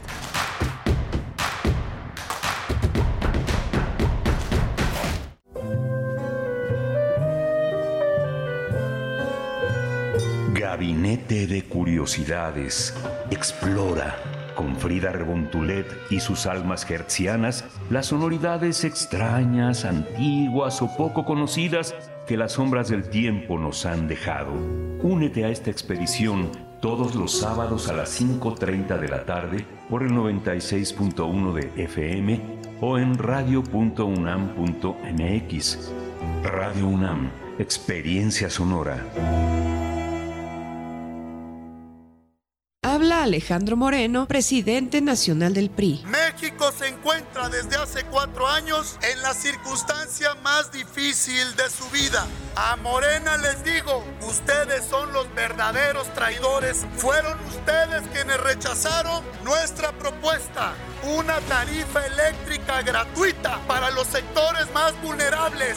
Los priistas sí escuchamos y atendemos el llamado del reclamo ciudadano. PRI es la parte baja de la novena entrada. El juego está empatado. La cuenta al tope y el campeonato de la salud se define en el duelo entre Mamey Canseco al bat y el escurridizo lanzamiento de Brad y el Chupirul. Ya sabemos cómo se las gastan los de la industria chatarra con sus triquiñuelas publicitarias. Con un hit entra la del Gane. Viene el lanzamiento y Mamey Canseco sorprende con un toquecito que va a ser pan molido para la industria chatarra. Esperen, tremendo encontronazo abre la oportunidad al jalapeño Urdiales barriéndose a dar triunfo al club del antojo. Come como nosotros y ponte saludable. Vamos a tomar las ondas con la misma energía con que tomamos las calles. Vamos a desmontar los armarios. Vamos a deconstruir el patriarcado. Y sí, lo vamos a tumbar. Violeta y oro. Todas las voces. Todos los domingos a las 11 de la mañana por el 96.1 de FM y radio.unam.mx. Radio UNAM. Experiencia sonora. Un mundo raro. Posverdad, voz pandemia y voz patriarcado. Una producción de Radio UNAM y la Unidad de Investigaciones Periodísticas de Cultura UNAM. Lunes, 12 del día. 96.1 FM. Experiencia sonora. Encuentra la música de primer movimiento día a día en el Spotify de Radio UNAM y agréganos a tus favoritos.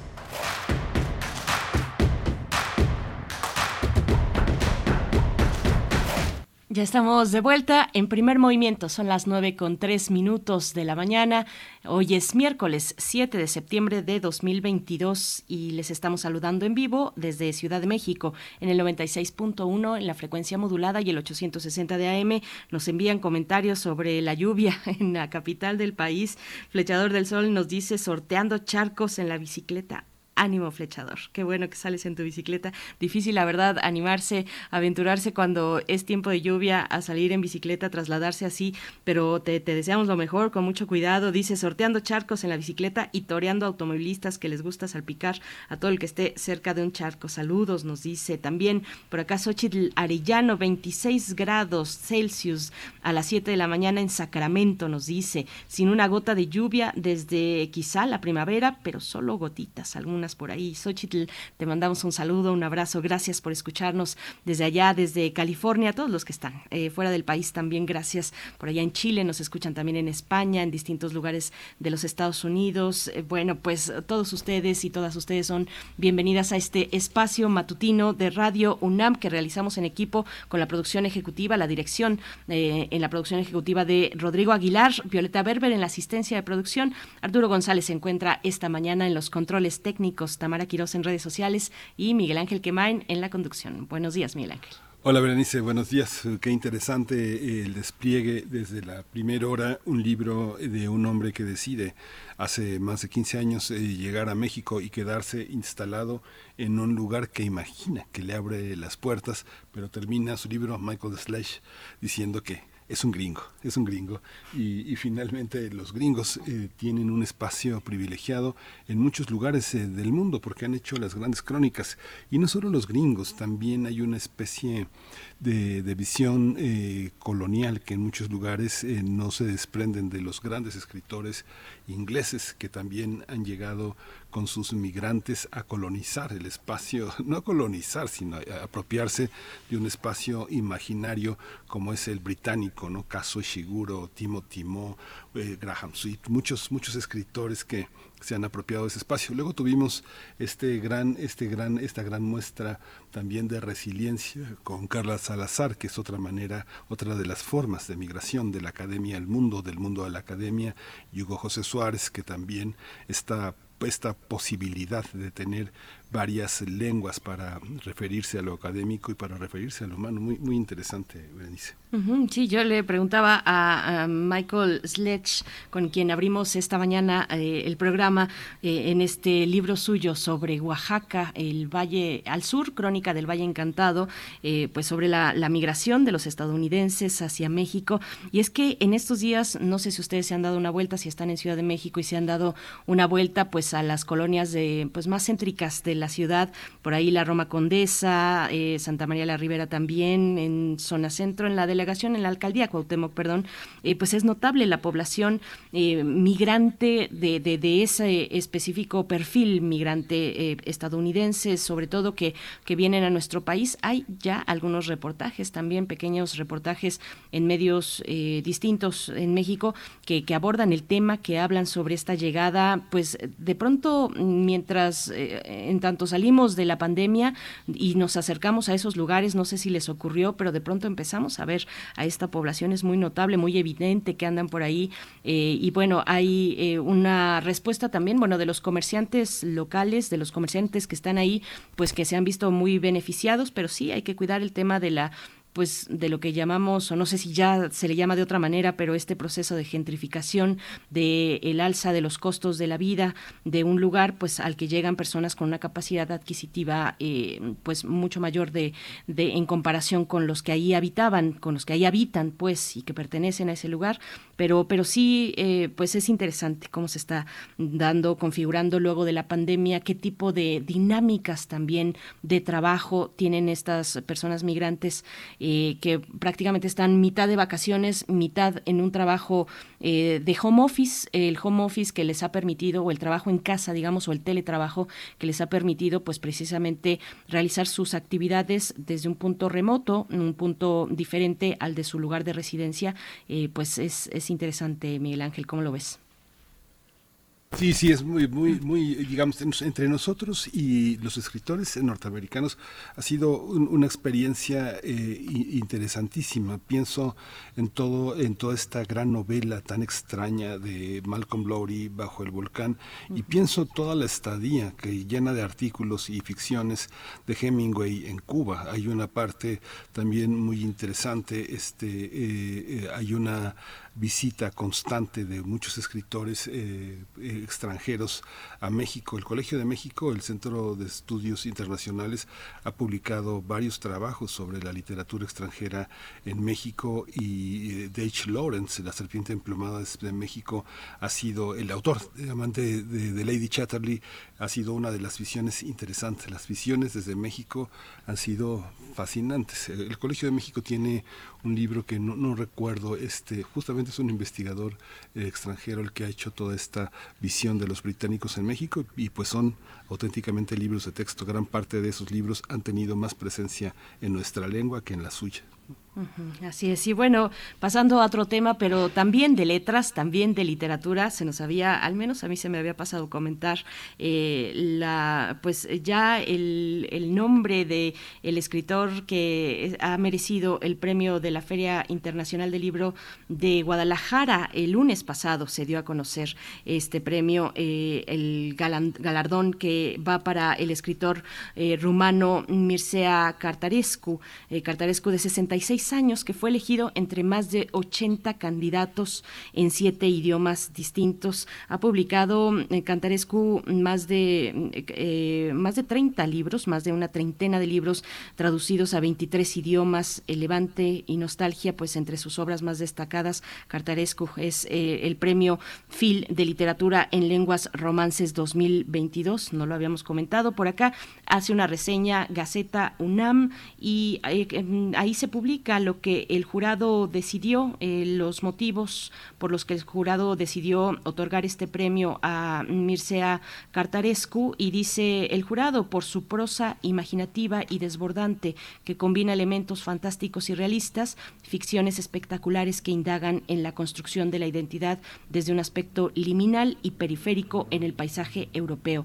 Poeta, ensayista y narrador, Cartarescu es un escritor multifacético de estilo maximal maximalista que se inserta plenamente en la tradición de la literatura mundial, interpelando desde lo onírico e, e, y también desde lo existencial a sus lectores en todo el mundo. Es eh, pues parte de lo que recupera eh, eh, la Gaceta de la UNAM respecto a la decisión del jurado, Miguel Ángel. ¿Cómo lo ves tú? Sí, interesante. Cataresco ha tenido una presencia en los últimos años fuerte entre nosotros y bueno, es muy amigo, muy amiga de la de la, de la Feria del Libro de, de Guadalajara. Así que va a ser, va a ser una, una presencia interesante en la próxima feria que ya que ya viene que ya viene camino y que es una de las ferias pues más interesantes y más importantes del continente eh, entonces este pues habrá que celebrar este este gran premio Fíjate que Los extranjeros en México es un, es un libro que este,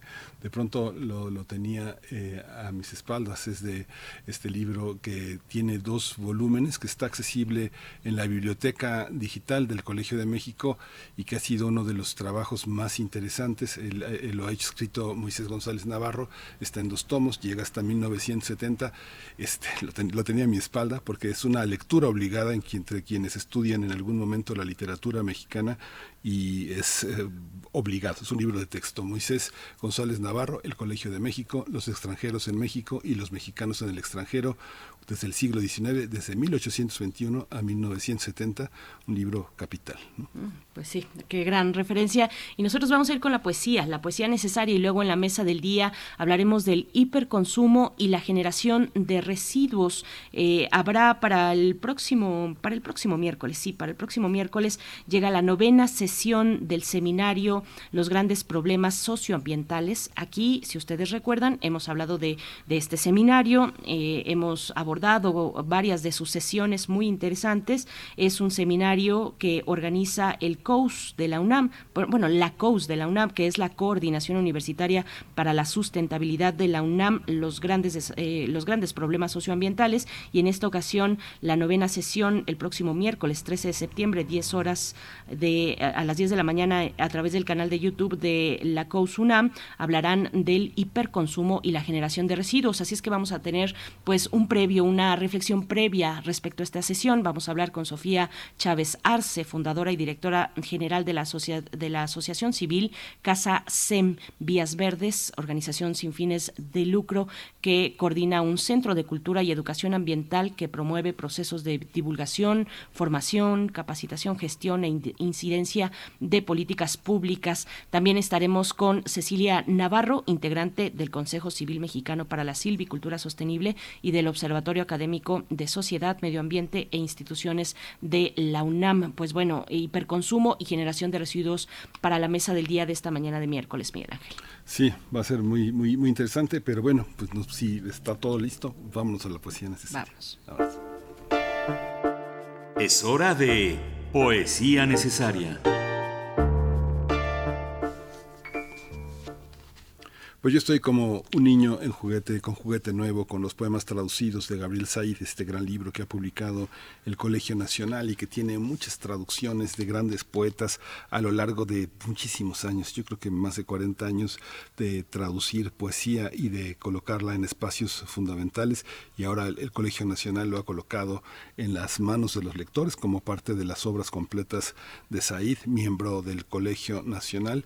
Y traje esta mañana la traducción que hizo de Agonía de George Bataille y lo voy a acompañar con otra voz eh, francesa, esta no traducida de Catherine Ringer, el Rita Mitsuko, que se llama La, Bruja y el Inquisidor. Es una, una versión ya, ya que Catherine oficializó, era una visión que estaba circulando en un concierto que tuvieron en YouTube, pero ahora está totalmente formalizada este poema de Bataille es interesante, es un poema Mm, formalmente muy, muy, muy interesante. Dice, uno, soy el muerto, el ciego, la sombra sin aire, como los ríos a la mar, en mí la luz y el ruido no terminan, se pierden, soy el padre y la tumba del cielo. Dos, amar es agonizar, amar es desear morir, en la agonía los monos apestan.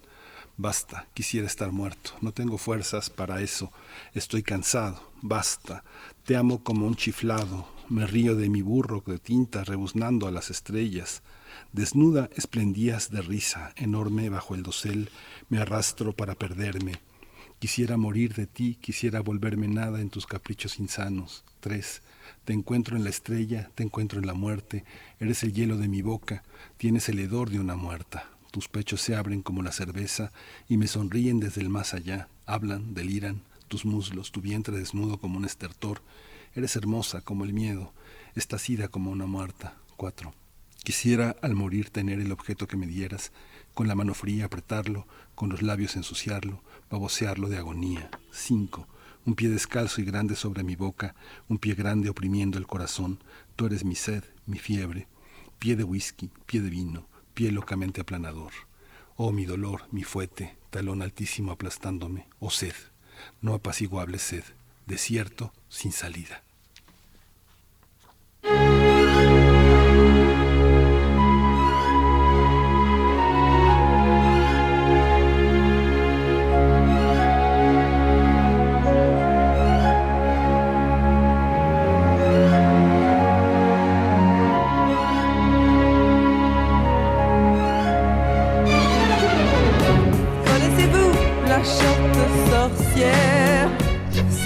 if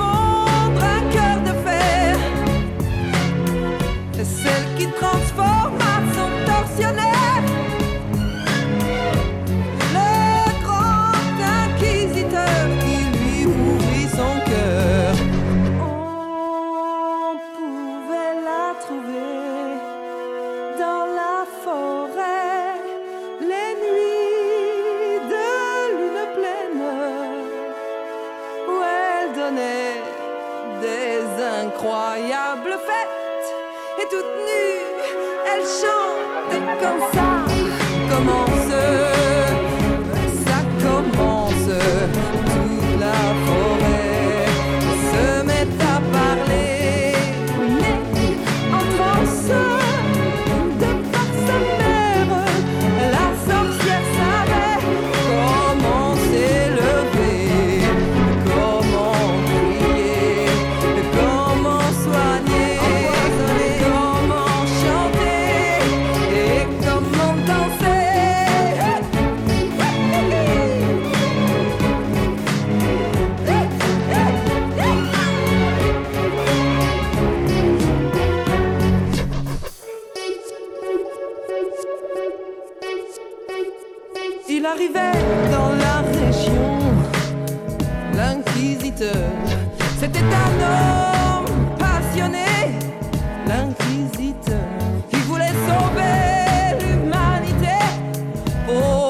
pécheurs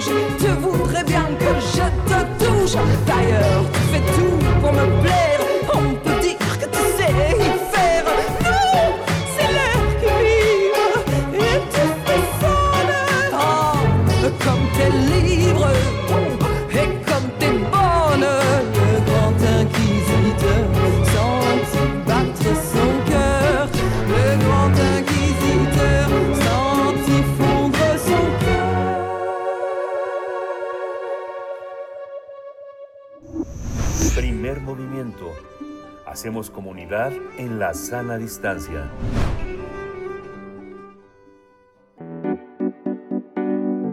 La mesa del día. Uno de los problemas que se agudizaron durante la pandemia de COVID-19 fue el incremento en la generación de residuos. De acuerdo con datos oficiales, durante el confinamiento en México la producción de residuos aumentó de manera muy significativa. Por ejemplo, la basura doméstica pasó de 3.5 a 17%, mientras que los desechos tipo, de tipo biológico infeccioso se incrementaron hasta 300%. Es un problema global que se relaciona con el hiperconsumo, que tiene implicaciones económicas, ambientales, porque se invierten grandes recursos para su eliminación y tratamiento. La alta demanda de productos a escala global ha puesto en riesgo los ecosistemas, mientras que los hábitos de consumo desenfrenado, que se traducen en la tendencia inmoderada a adquirir bienes o productos innecesarios de manera compulsiva, ha provocado afectaciones al medio ambiente. Muchos artículos tecnológicos son fabricados para ser desechados después de cierto tiempo, que conduce lo que se conoce como obsolescencia programada, que ha provocado una inmensa generación de residuos eléctricos y electrónicos. Se estima que el hiperconsumo en Ciudad de México, por ejemplo, genera diariamente 12.816 toneladas de residuos. Del hiperconsumo a la hiperbasura es el tema que será abordado por la novena edición del seminario Los grandes problemas socioambientales que se va a llevar a cabo a partir del próximo miércoles 13 de septiembre a partir de las 10 de la mañana. Así es, y bueno, vamos a conversar acerca de esta novena sesión del seminario, el tema del hiperconsumo y la generación de residuos. Nos acompaña Sofía Chávez Arce, ella es fundadora y directora general de la Asociación Civil Casa SEM Vías Verdes AC, organización sin fines de lucro que coordina un centro de cultura y educación ambiental que promueve a su vez procesos de divulgación, formación, capacitación, investigación, gestión e incidencia en políticas públicas y cuyo eje de énfasis se centra en los residuos y las sustancias químicas tóxicas. Sofía Chávez Arce, bienvenida a Primer Movimiento. Muy buenos días y gracias por aceptar esta, esta invitación a charlar. Hola, ¿qué tal? Buenos días desde Guadalajara. Muchas gracias. Muchas gracias. Eh, bueno, formar parte de esta de este seminario y parte de la coordinación universitaria para la sustentabilidad que lo organiza es muy importante porque significa establecer un puente con quienes mandan, con quienes gobiernan en, en nuestra sociedad. Cuéntanos, eh, Sofía Chávez Arce, cómo ha sido esta experiencia desde el espacio que tú observas, cómo cómo tender ese puente entre la academia y la política.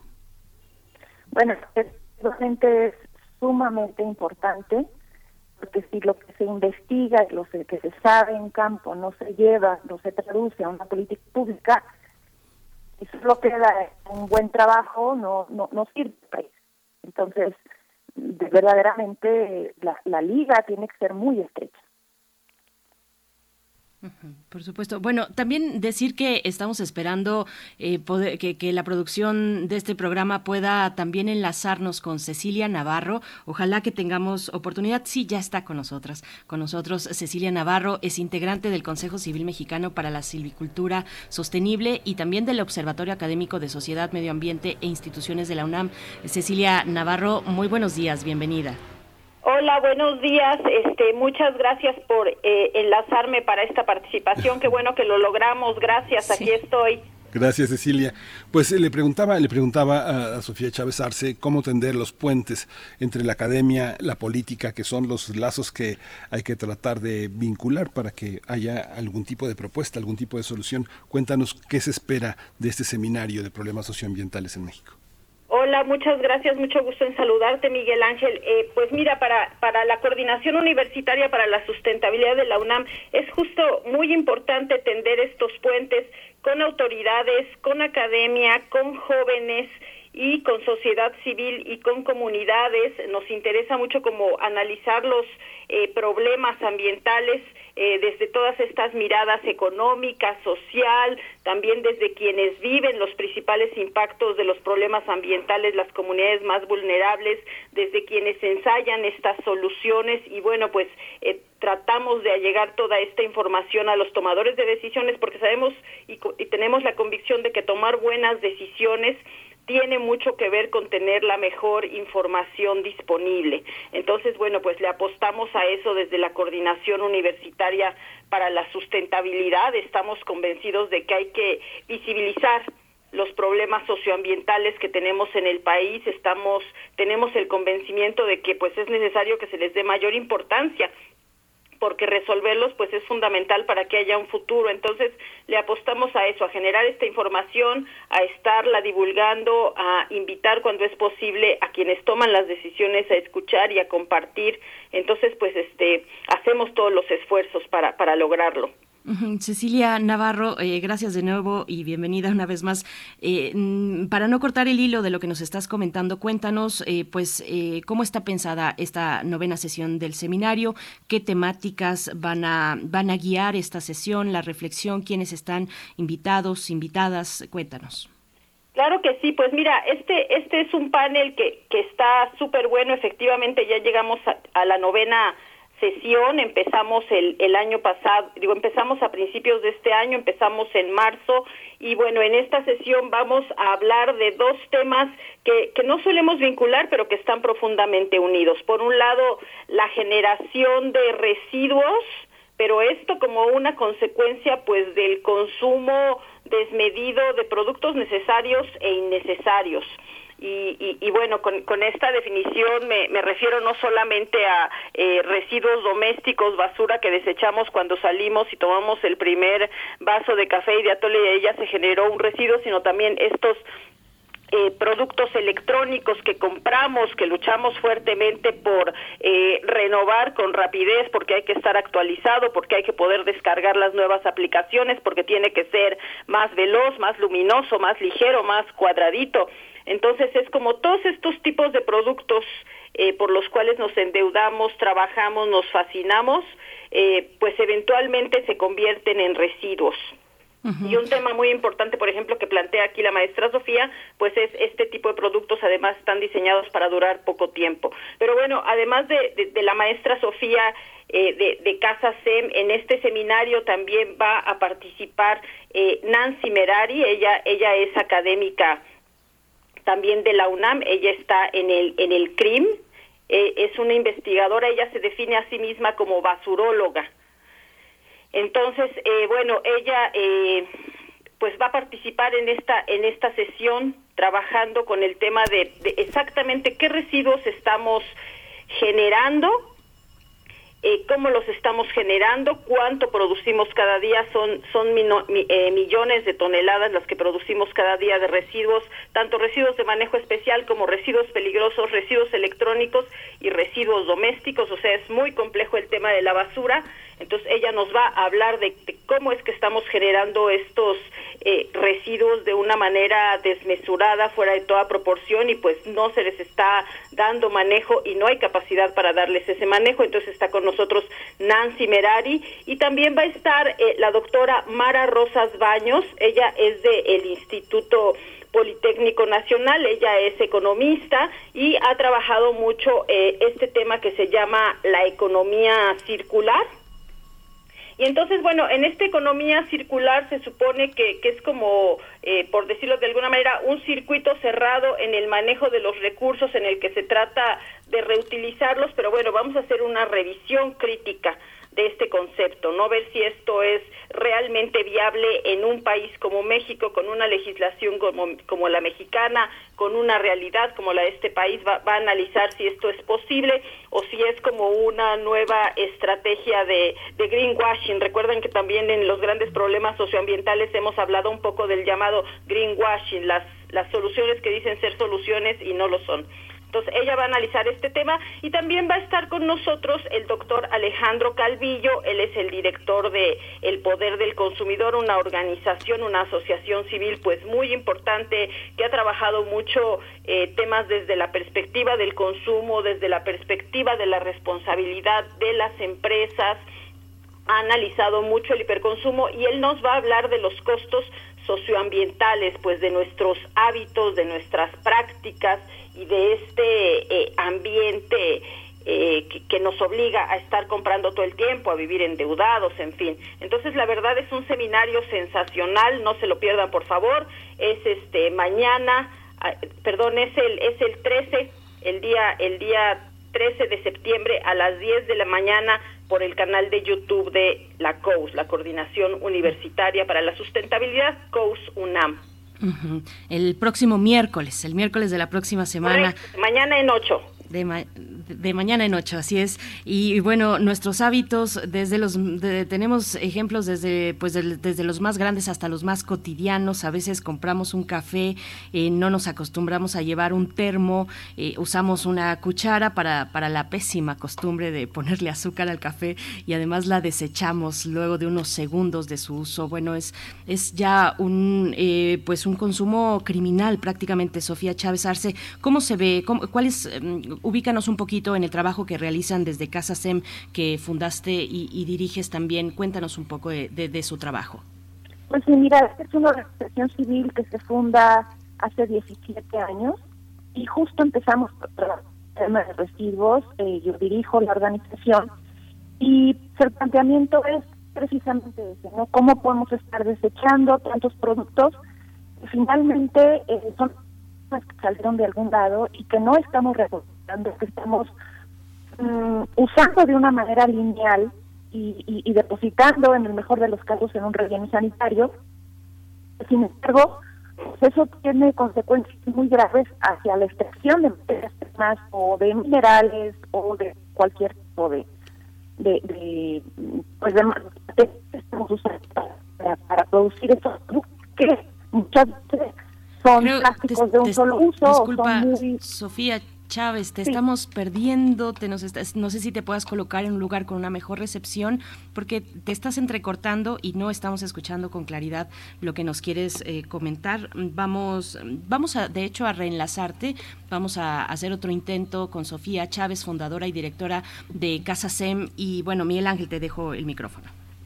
Sí, Cecilia Navarro, en toda esta percepción que se tiene de, de, este, de este seminario y de toda esta disposición, ¿hay, ¿hay un parámetro legal donde se puede empezar a pensar qué, qué, se está haciendo con los residuos? Yo pienso, pienso, por ejemplo, toda la paquetería de la comida rápida, de toda la comida que eh, los distintos... Eh, establecimientos han desarrollado a partir de estos repartidores que necesitan grandes estructuras para poder transportarse en moto, en bicicleta, todas las distribuciones de, no sé, de todos estos eh, Amazon, Mercado Libre, todas estas empresas de HL, FedMex que usan cajas eh, para disimular lo que traen, que te pueden traer un USB en una caja que podría caber una licuadora, ¿no? son, son este tipo de disposiciones que la mercadotecnia este, eh, dispone como si tuviéramos dos planetas disponibles, ¿no?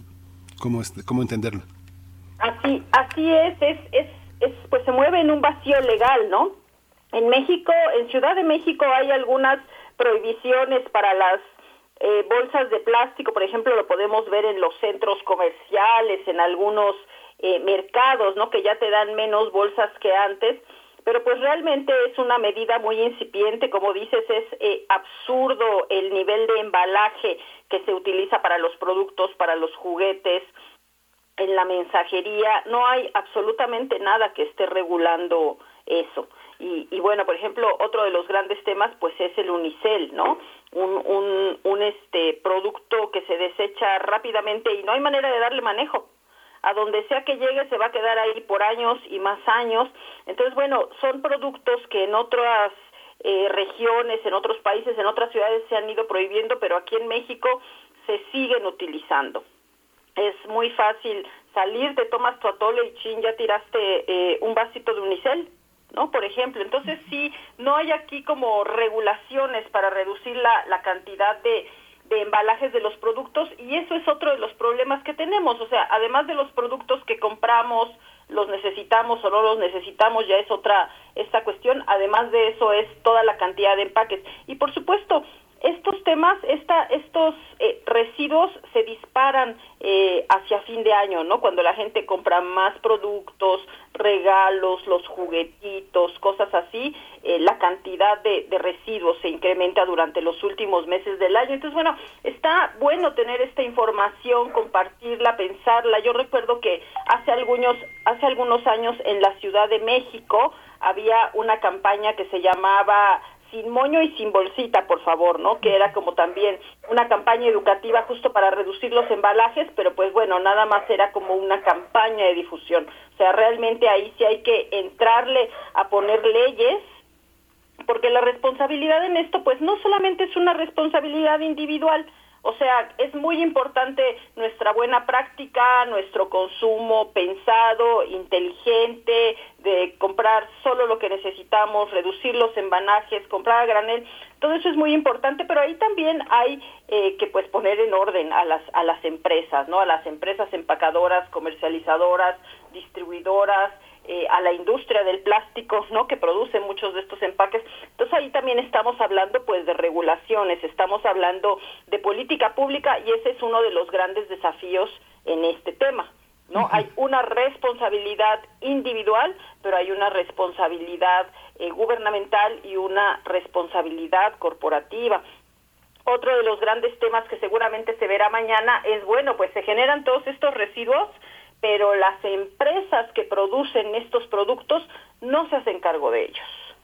O sea, imagínate que todas las refresqueras se hicieran cargo de sus botellas de plástico, que todas las empresas de productos eh, tecnológicos se hicieran cargo de sus productos, pues estaríamos en otra situación, ¿no? Pero desgraciadamente, pues estamos ahí en, con desafíos legislativos y normativos a los que hay que entrarles.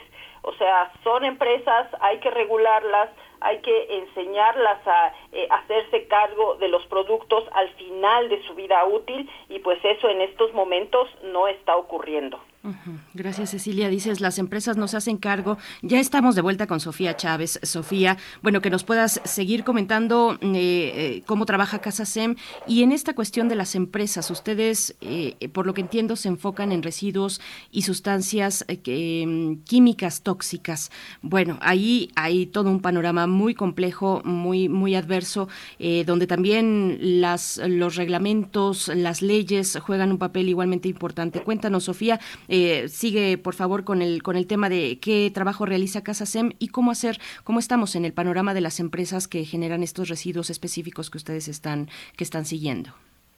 Sí, bueno, muchas gracias por reconectarme. A veces la tecnología no ayuda. Les comento que parte del trabajo que hacemos en Casa SEM es justo incidencia en política pública. Y justo ahora en este tema de obsolescencia programada, de plásticos de un solo uso, de economía circular, de la responsabilidad de las empresas, estamos trabajando, pues dando la batalla justamente en los, eh, pues hablando sobre los proyectos de decreto que se discuten en la Cámara de Diputados para tener una ley de economía circular en México y para hacer modificaciones a la ley general para la gestión integral de los residuos. Eh, es una es una eh, eh, hay modificaciones a la ley o, se piden modificaciones a la ley y se quiere eh, pasar una ley de economía circular pero desgraciadamente el documento que se nos presenta como proyecto de decreto pues está hecho por la industria. Entonces tenemos muchos comentarios de que si se pasara como está como está escrito pues iría en detrimento del país, ¿no? Lo que queremos es que se llegue a disminuir la generación de plásticos de un solo uso y pues como está escrito el proyecto de decreto no dice tal cosa y hay muchas organizaciones que estamos dando la batalla justamente para tener una ley a la altura de las circunstancias. También, por otro lado, ahora se discute la norma oficial mexicana 161, que habla, que es el es el único otro espacio en la legislación donde eh, se habla de la responsabilidad compartida o de la responsabilidad extendida del productor. Se está revisando em, eh, con la Comarnat, entonces también estamos metidos ahí en ese proceso, eh, pidiendo pues que se que se trabaje en este tema del principio ambiental del que contamina paga.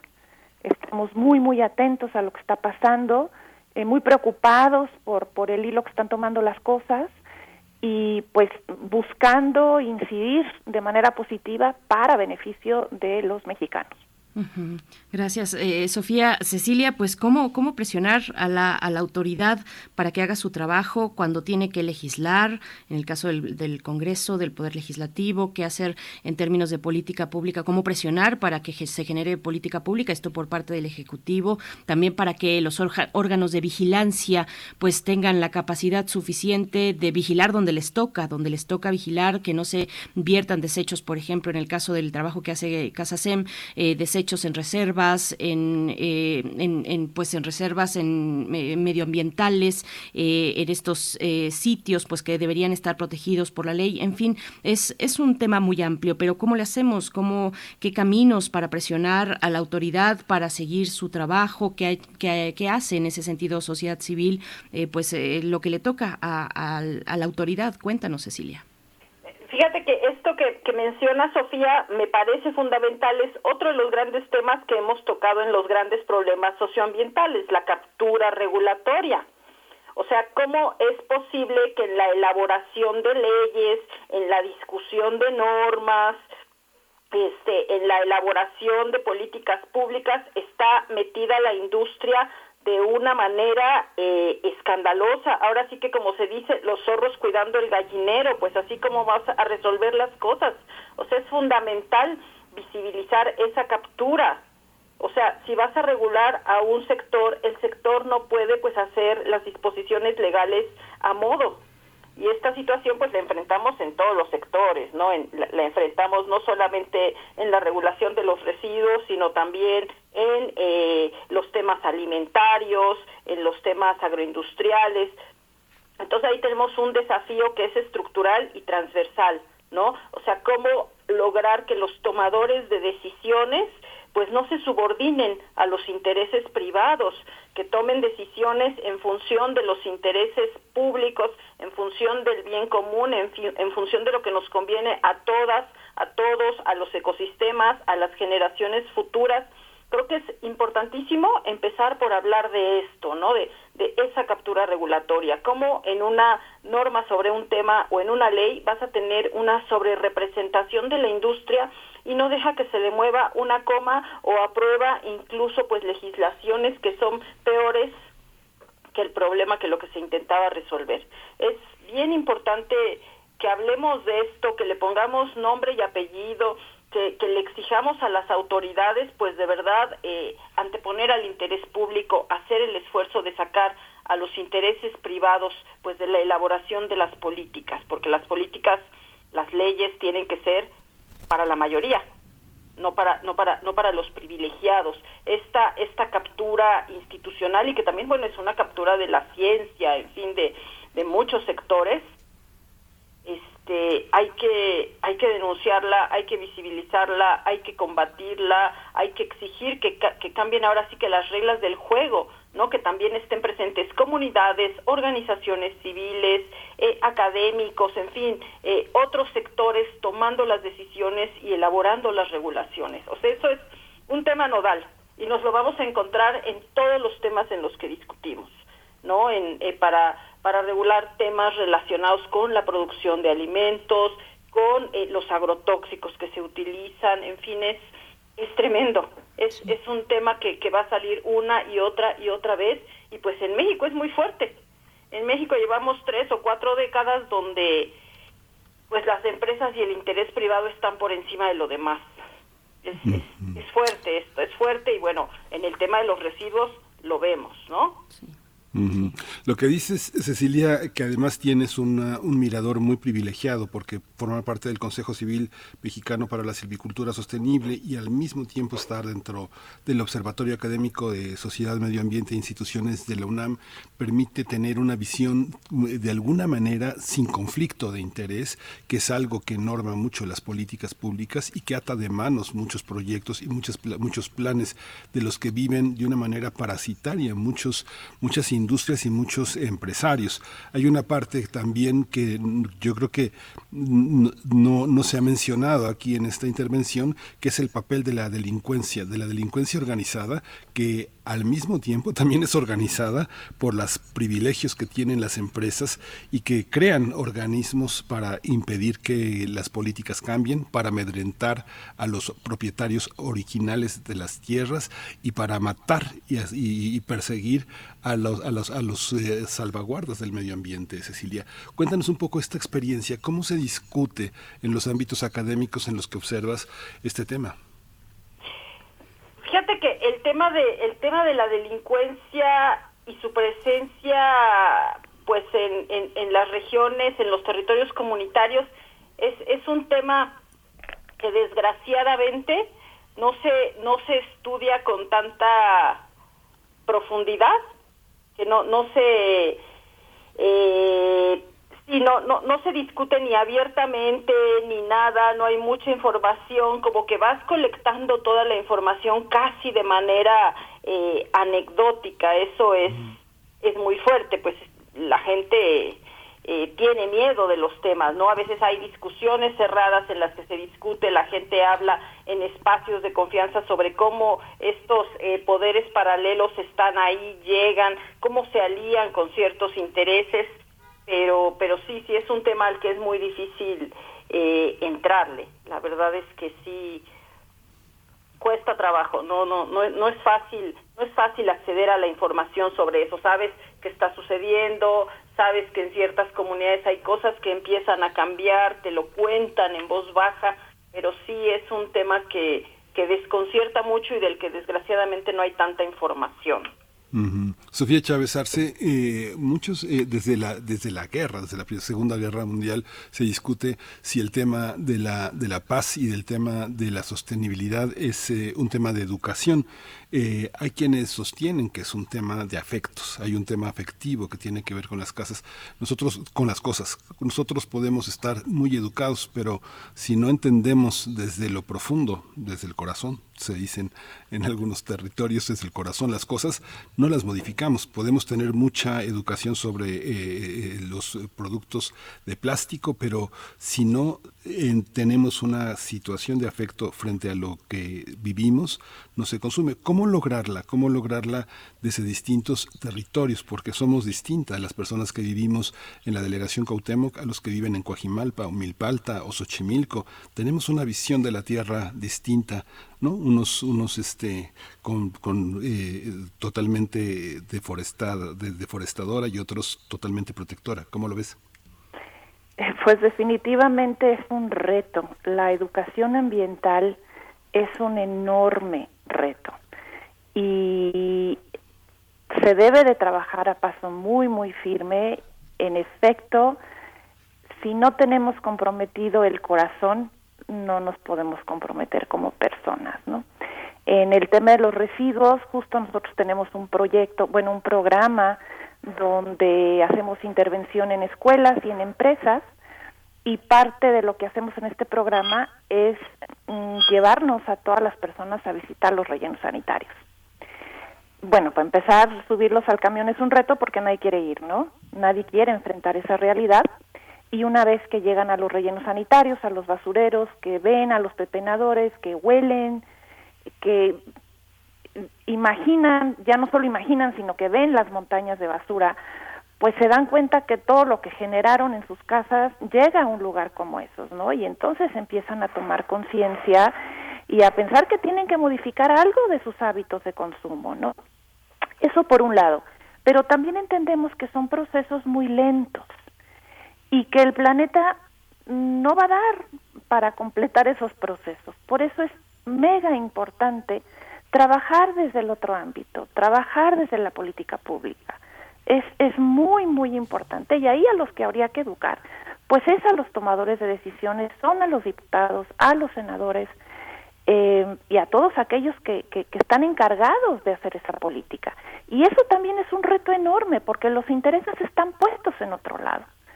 Hemos logrado a través de nuestra organización eh, trabajar mucho con servidores públicos a nivel municipal, a nivel estatal, pero bueno, pues luego sucede que llegan los cambios de gobierno y nos los cambian y hay que empezar de cero otra vez, ¿no?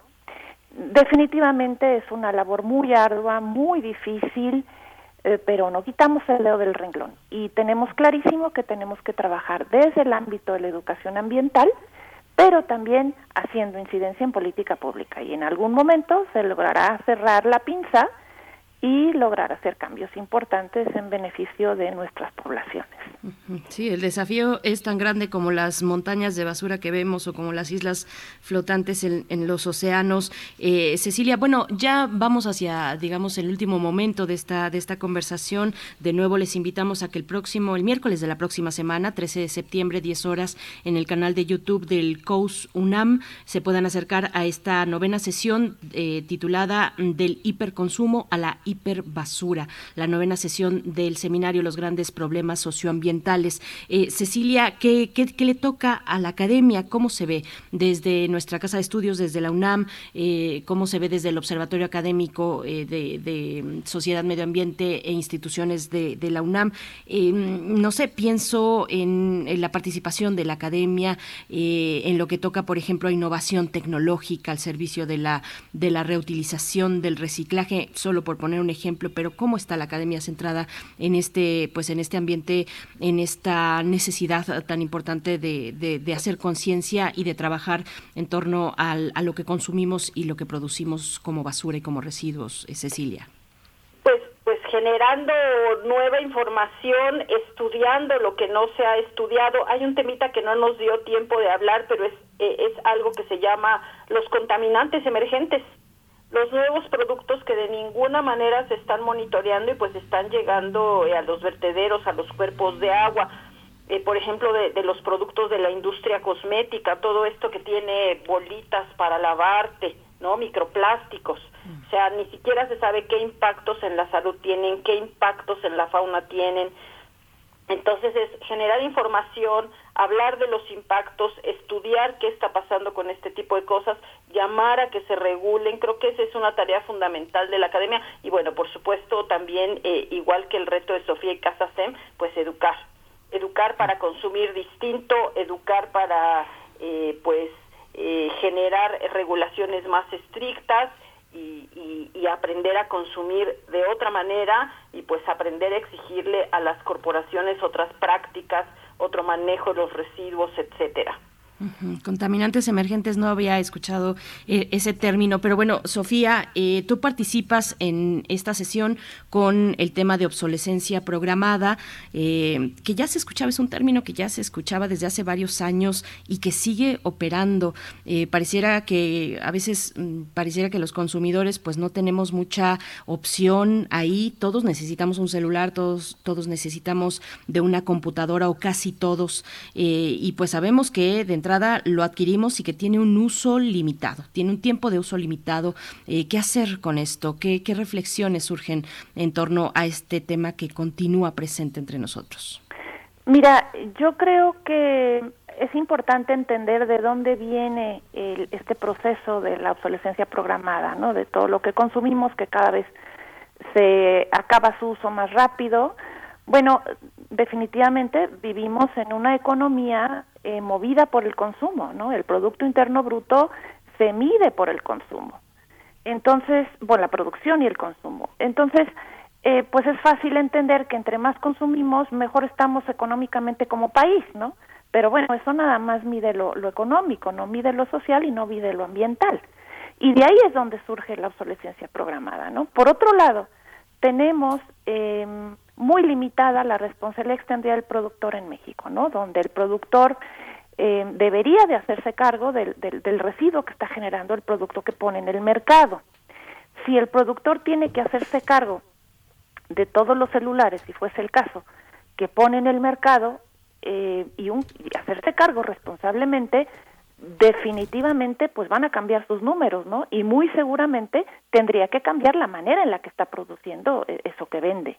Eh, hay empresas que ya están haciendo lo propio a nivel internacional. Hay una empresa que hace máquinas, máquinas fotocopiadoras, por ejemplo, que las piezas de las máquinas fotocopiadoras las reutiliza, eh, recupera sus máquinas y esas mismas piezas las reutiliza para máquinas nuevas, ¿no?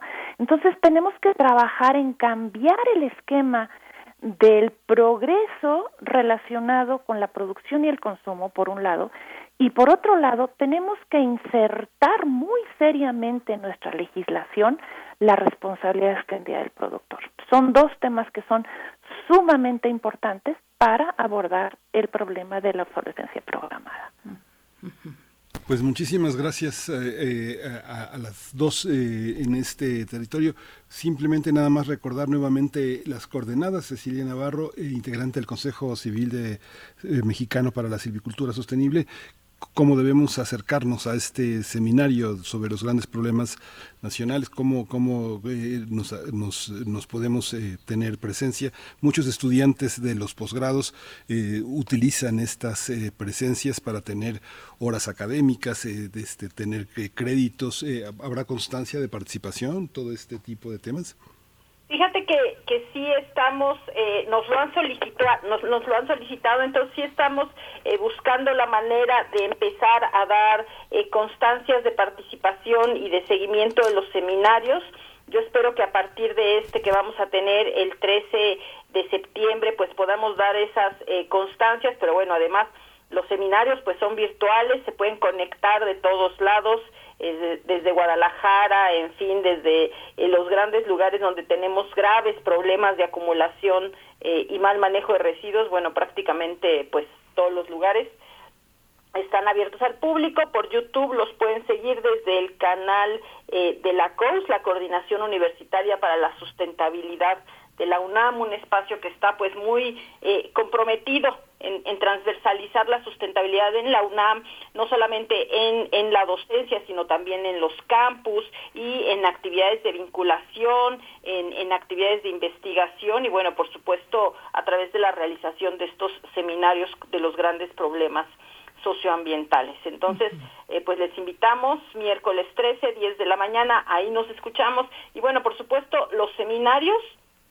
se quedan en, en, YouTube. Entonces también pueden eh, regresar a ellos. La verdad es que los seminarios los ven mucha más gente eh, después, en, eh, después de que transmitieron, no en, no en vivo, sino luego, pues mucho. Entonces se quedan ahí, las invitamos y los invitamos a, a seguirlos y pues a pensar un poco en esto que comentó Sofía, qué alivio sentimos cuando sacamos la basura de la casa creemos que ya resolvimos el problema. No, el problema ahí está empezando. Entonces, como tratar de eh, consumir distinto, pero y también exigirle eh, esta responsabilidad extendida a los productores de, de, los productos de todo tipo. Muchas gracias también a Sofía. Gracias, Sofía. Un saludo a todos los radioescuchas. Gracias. Sofía Chávez Arce, fundadora y directora general de la Asociación Civil Casas en Vías Verdes. Muchas gracias por estar con nosotros esta mañana y nuestros radioescuchas. Muchísimas gracias. Hasta pronto. Bueno, rápidamente nos dicen en redes sociales Julio Hernández dice, les recomiendo buscar CIRDO, S-I-R-D-O, y dice Sistema de composteo a base de bacterias descubiertas en Xochimilco. Acá en el Huerto Santocho, en Pedregal de Santo Domingo, aplicamos esta tecnología, pero nos hace falta apoyo y difusión. Arroba Julio L. Hernández es su cuenta por si alguien en Twitter se quiere acercar y preguntarle un poco más. Nos estamos despidiendo ya, Miguel Ángel. Ya nos despedimos. Muchas gracias. Vamos a ir con música. Vamos con música. Isla de Caras para cerrar. Chicas como vos. Ya estamos escuchando. Nos vamos. Esto fue Primer Movimiento. El mundo desde la universidad.